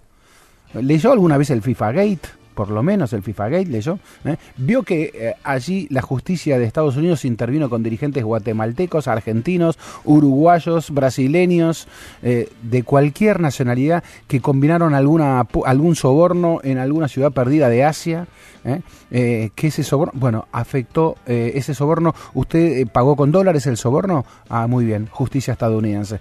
No, no, lo pagué con euros. Ah, pero ¿utilizó algún servidor? Eh, estadounidense y sí, mire, casi casi que no tengo otro. Bueno, eh, viene a la eh, territorialidad estadounidense. Bueno, algo así está sucediendo ahora con esta ley. Esta ley permite, por ejemplo, vos Burgos le, no ¿No le ley en vigencia? está aprobada, dije, por la Cámara de Representantes y va a ser aprobada por el Senado, según me Mm. dijeron. Eh, ok, vos le ganaste esa competencia de salto con garrocha en Kazajistán, Sí. pero resulta que no había ningún estadounidense compitiendo, con lo cual, pero si el torneo fue eh, spons- patrocinado por alguna compañía estadounidense, ¿eh? o compañía que tenga sociedades con compañías estadounidenses, también está bajo nuestra ley. Bueno, no hay, a ver, no le gane a ningún yankee y no hay compañías estadounidenses. Hay una tercera posibilidad. ¿Televisó algún canal de Estados Unidos? ¿Pagó algún derecho para televisar? Corresponde también a la ley de Estados Unidos. Te podemos juzgar, Burgo. ¿eh? Es muy, ¿Y- y viceversa? es muy impresionante esto. Eh, ¿Y si eh, me gana- No, ¿cómo viceversa? Viceversa ¿Y es. si eh, me eh, ganó un, un, un yankee dopado? Viceversa es entre pares, Burgo. ¿Vos escuchaste algún par de, de- Reciprocidad. de Estados Unidos? Sí, sí. No, no, no. este No, no hay reciprocidad. Pero lo más curioso de todo es que esta ley, esas, eh, eh, yo te dije, a la dura y a la ultra dura de la Agencia Mundial Antidoping y del Comité Olímpico Internacional. Bueno, a la esas, ultradura esta. sí, bueno, pero esa a la ultra dura no está de acuerdo con esta ley. Dice, señores, corazón. o sea que a la derecha en el mundo, en el deporte, está, ya no sé qué nos queda. Pero eh, el, porque el COI y la Agencia Mundial Antidoping le dicen, señores, esta ley, bueno, a ver, podemos debatirla, eh, me parece que se les está yendo la mano, eh, no correspondería, pero ¿saben qué? Sería un poquitito más justa si por lo menos las principales estrellas del deporte de Estados Unidos estuviesen incluidas. ¿Cómo que no están incluidas? ¿Cómo si ustedes van a ser policía del mundo, no son policías de sus propios estrellas deportivas? Porque créase o no, las principales ligas del deporte de Estados Unidos, y hablo de la NBA que consumimos, hablo del fútbol americano, hablo del hockey sobre hielo y hablo básquet. del béisbol, Sí. o sea, son esas cuatro, Sí.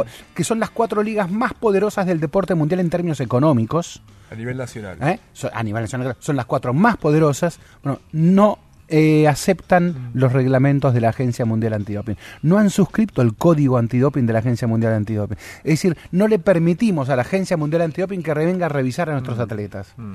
Con lo cual, puedo yo ser policía de todo el mundo, menos dentro... Menos, dentro- claro.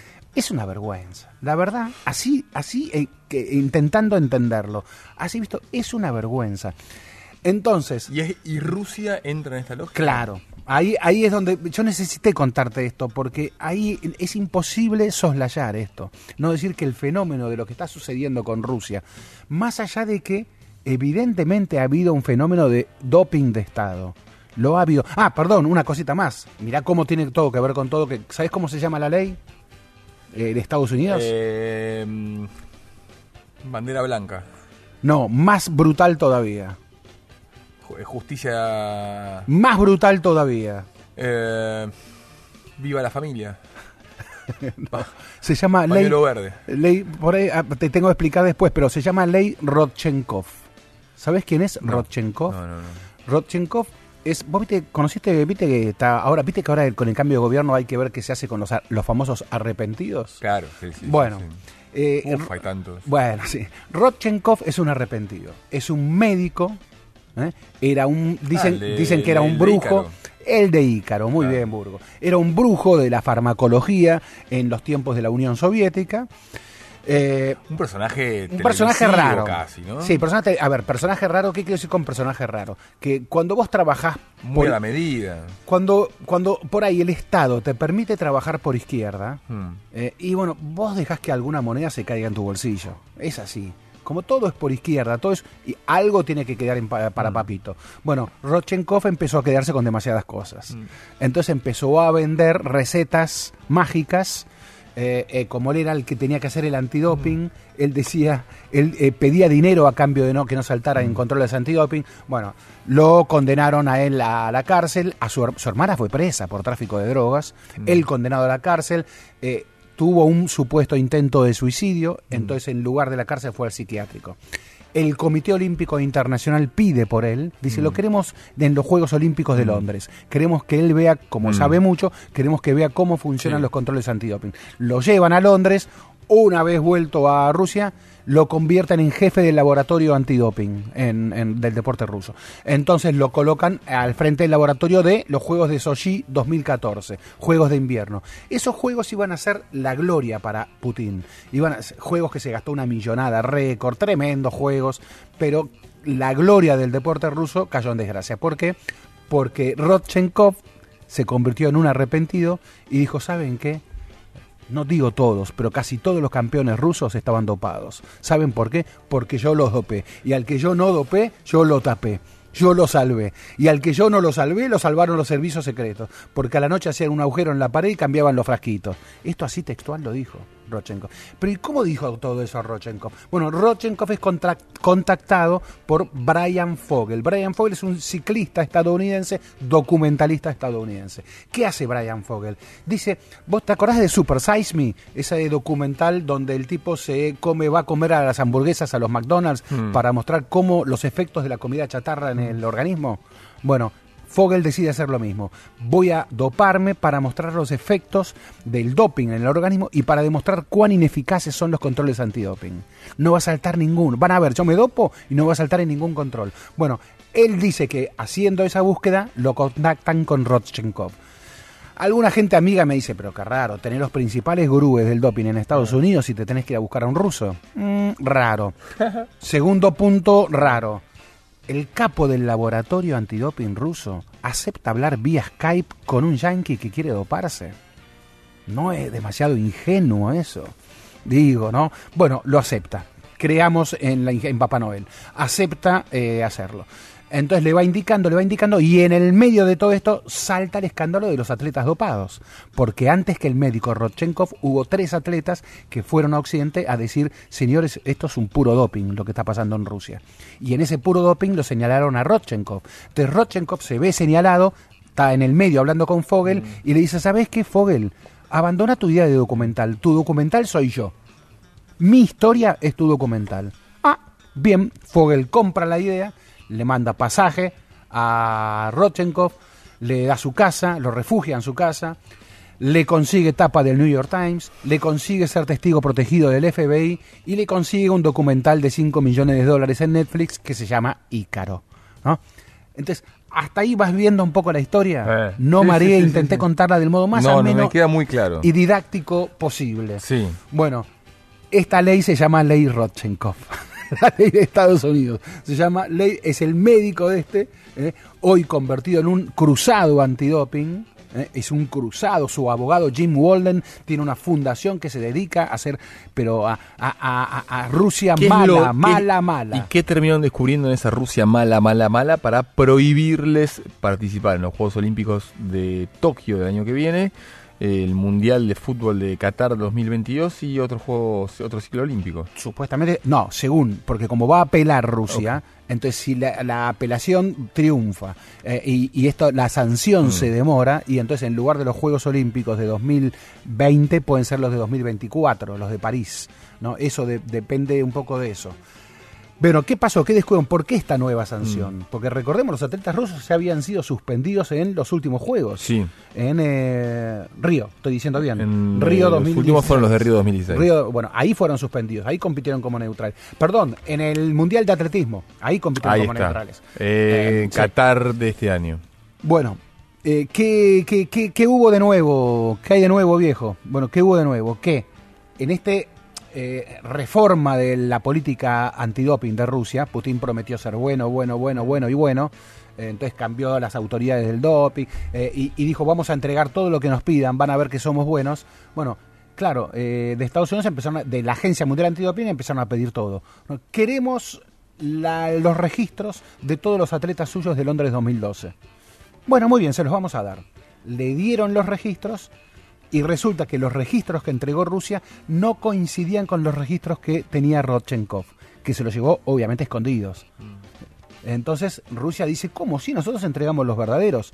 No coincide con los de Rodchenkov. Eh, hay adulteración, dice. Entonces, señores, hemos hecho una investigación y ¿saben qué? Fueron adu- adulterados eh, los de Rodchenkov, no los nuestros. Rusia se defiende de ese modo. Andás a ver si es verdad. Andás a ver en esta guerra fría del deporte quién tiene razón, si Rusia o si Estados Unidos. Andás a ver si... ¿Cómo ¿Qué se llama? andás a ver si Rocky eh, solo subía escaleras eh, en el Capitolio eh, y si Iván Drago le daba la papa. Andás a ver si Rocky Claro. solo leñaba los árboles y si Iván Drago le daba el era el único que le daba la papa. Y qué sé yo, ¿cómo vamos a saberlo eso? No, la verdad que ahora lo que sí, con al, eh, eh, eh, la adulteración según las autoridades del deporte es tan grosera, tan grosera Mm. que han dicho, eh, señores, esto es una vergüenza, no pueden competir, entonces se produjo esta nueva sanción al deporte ruso. ¿Cómo terminará esto? Bueno, Rusia va a apelar, va a apelar ante el, va a ser la gran Angelici, Mm. va a ir al TAS, TAS.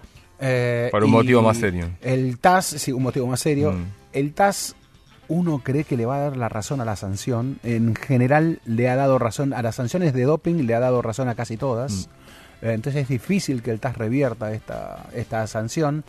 Eh, eh, eh, Rusia sigue siendo potencia en el deporte mundial. Mm. Es más, en el último, ¿qué fueron? Juegos de invierno. Ocupó un cuarto puesto. Cuarto puesto en el medallero Sí. final.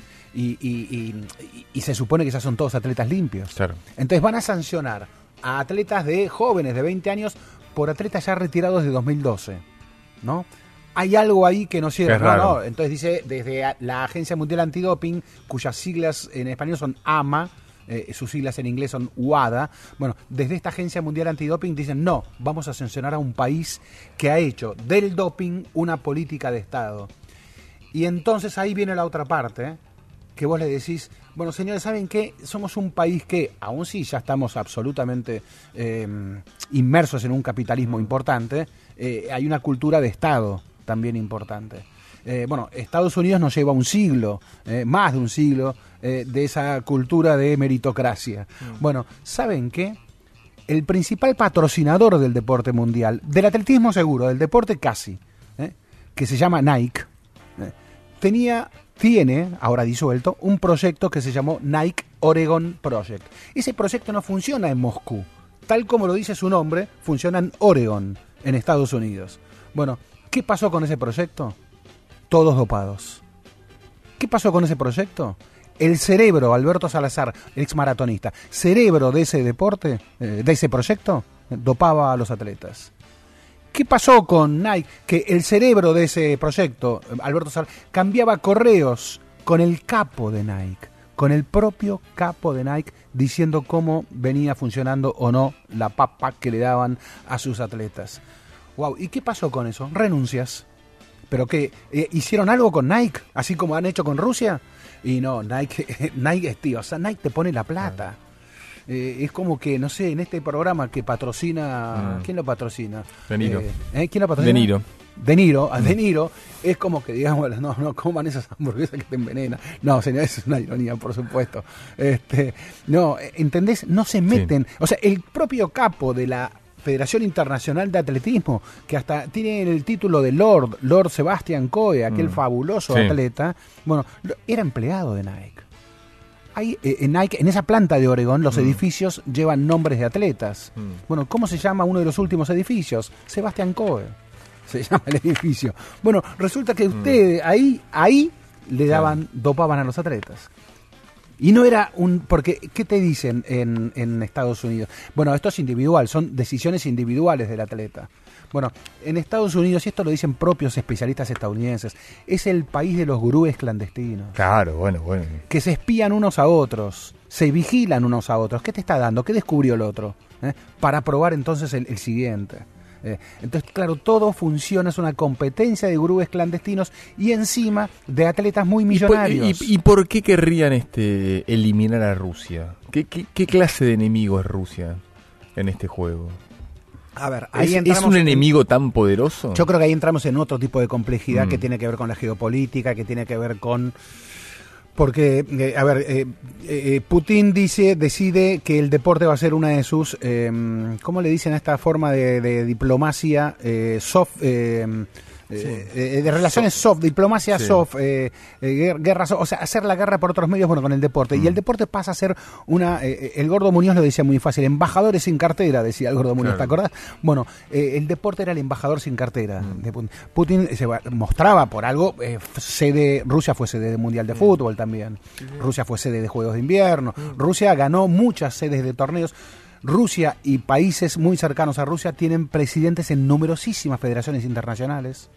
Eh, esto está cuando Rusia se descubre al capitalismo, eh, cuando se cae todo, bueno, ahí entramos a ver cómo funcionamos de ahí. Y funcionan al modo ruso, también modo promesas del este. Eh, o ustedes se creen que eran unos santos, le dice Rusia a los desplazados. Bueno, Rusia funciona de ese modo. Se dan cuenta, me parece que Occidente advierte que el deporte comenzó a ser muy dominado desde ese sector. Y me parece que decidió que eh, vamos a leccionarlos un poquito a los rusos. Vamos a frenarlo a los rusos. Vamos a frenar el ansia de Putin de mostrar a una Rusia imperial eh, a través del deporte. Vamos a frenarlo un poquito. La justicia de Estados Unidos se metió con el fútbol sudamericano. y Justo en un momento en que eh, Sudamérica, patria, como diga, la patria Mm, grande, sí. eh, le resultaba un poco incómoda también, ¿no? Y se mete entonces con el poder del este. Se mete con el poder del este. Sí, sí, sí, sí. Para mí hay algo de eso. Mm. Claro, no soy un especialista en esto. Mm. Pero leo desde hace mucho, Mm. ha- hablo con gente que Mm. conoce más que yo desde hace Sí. mucho de todo esto y tampoco me Mm. cuando digo tengo que encontrar, Mm. intentar encontrar alguna explicación de todo esto, Ujú. Eh, porque cuando me están faltando algunos elementos y veo esta ley que está sancionando eh, el Congreso de Estados Unidos, epa, esto ya es demasiado, señores. Ha habido arrepentidos en el deporte de Estados Unidos importantes. No han tenido documentales de Netflix, así como los tiene el, el ruso. No, han- no han sido protegidos por el FBI. El propio Vos- Armstrong. el propio, ¿vos, ¿Vos podés creer que el FBI tenía casi un año antes las denuncias sobre violaciones masivas eh, en la Federación de Gimnasia de Estados Unidos por parte del médico oficial de la Federación de Gimnasia, Larry Nassar, ese monstruo que violó decenas y decenas de niñas, abusó de ellas. Bueno, el FBI tenía la denuncia y la durmió, no avanzó. Si esa denuncia implicaba Mm. a una federación rusa, a un médico ruso, ¿qué hubiese pasado? ¿Avanzaban? En estado, este, estoy trasladando aquí un debate que está dentro de gente que intenta ver un poquito más allá en Estados Unidos y te dicen, me parece que el FBI tan distraído que está en Mm. esto de, de buscar el logro afuera, de, en esto del enemigo ruso, tan, tan, tan, tan decidido que está en eso, que me parece que se está olvidando de lo que pasa en casa. Eh, ¿Qué es más grave? ¿Dopar a un atleta o abusar de una niña? ¿No? No, eh, no- no quiero hacer Mm. ranking ni Mm, escala, sí. pero sí entendemos lo que Todos quiero sabemos decir. que ¿no? sí. Mm. Todos sabemos lo que quiero decir. Entonces, ¿qué hay? ¿Cuánta carga moral? ¿Cuánto carga Mm. ideológica? Eh, ¿qué, qué, qué están queriendo decir con esta expulsión de Rusia del deporte mundial?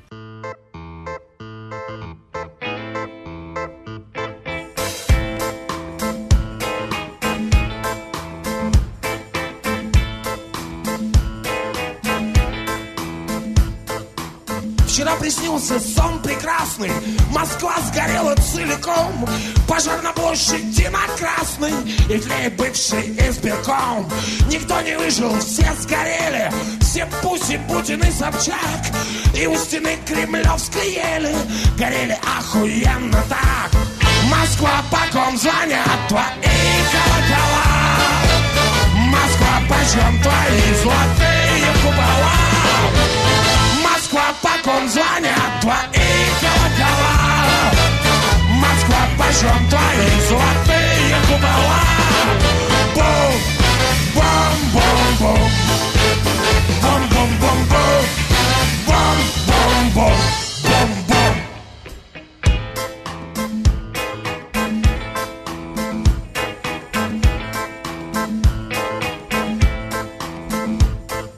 Сгорел Медведев и Навальный И будущий бывший мэр. Лужко приехал как специально Но не успел принять он мер. Горели люди на Болотной ОМОН сгорел и все менты. А с неба дождик шел кислотный Еще для большей красоты Москва, по ком звонят твои колокола. Москва, почем твои золотые купола? Москва, по ком звонят твои колокола pra jantar tá e floteia do balá. Bom, bom, bom, bom. Bom, bom, bom, bom. Bom, bom, bom. bom.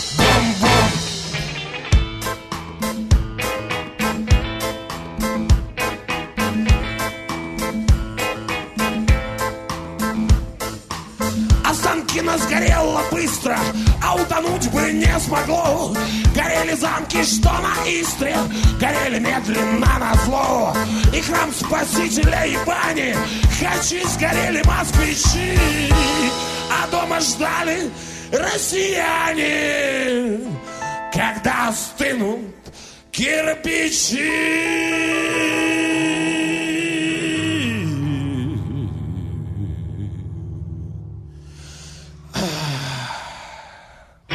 Москва, по ком звонят твои колокола Москва, почем твои золотые купола Москва, по ком звонят твои колокола Москва, почем твои золотые купола? Бум, бум, бум, бум. Бум, бум, бум, бум. Бум, бум, бум.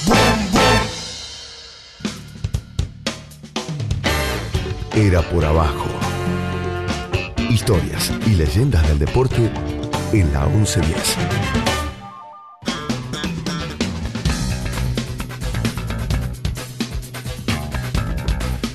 Murs, yo me quiero ir a ver el segundo tiempo, pero vamos a agradecer otro de los libros que recibimos en estas horas.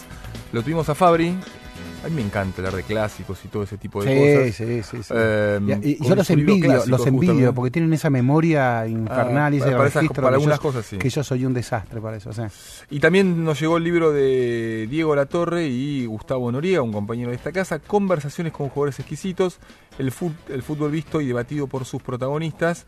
Eh, y hay entrevistas de Menotti, perdón, a Menotti, a Francescoli, al Beto Márcico, a Jorge Rinaldi, a Marangoni, a Diego Milito.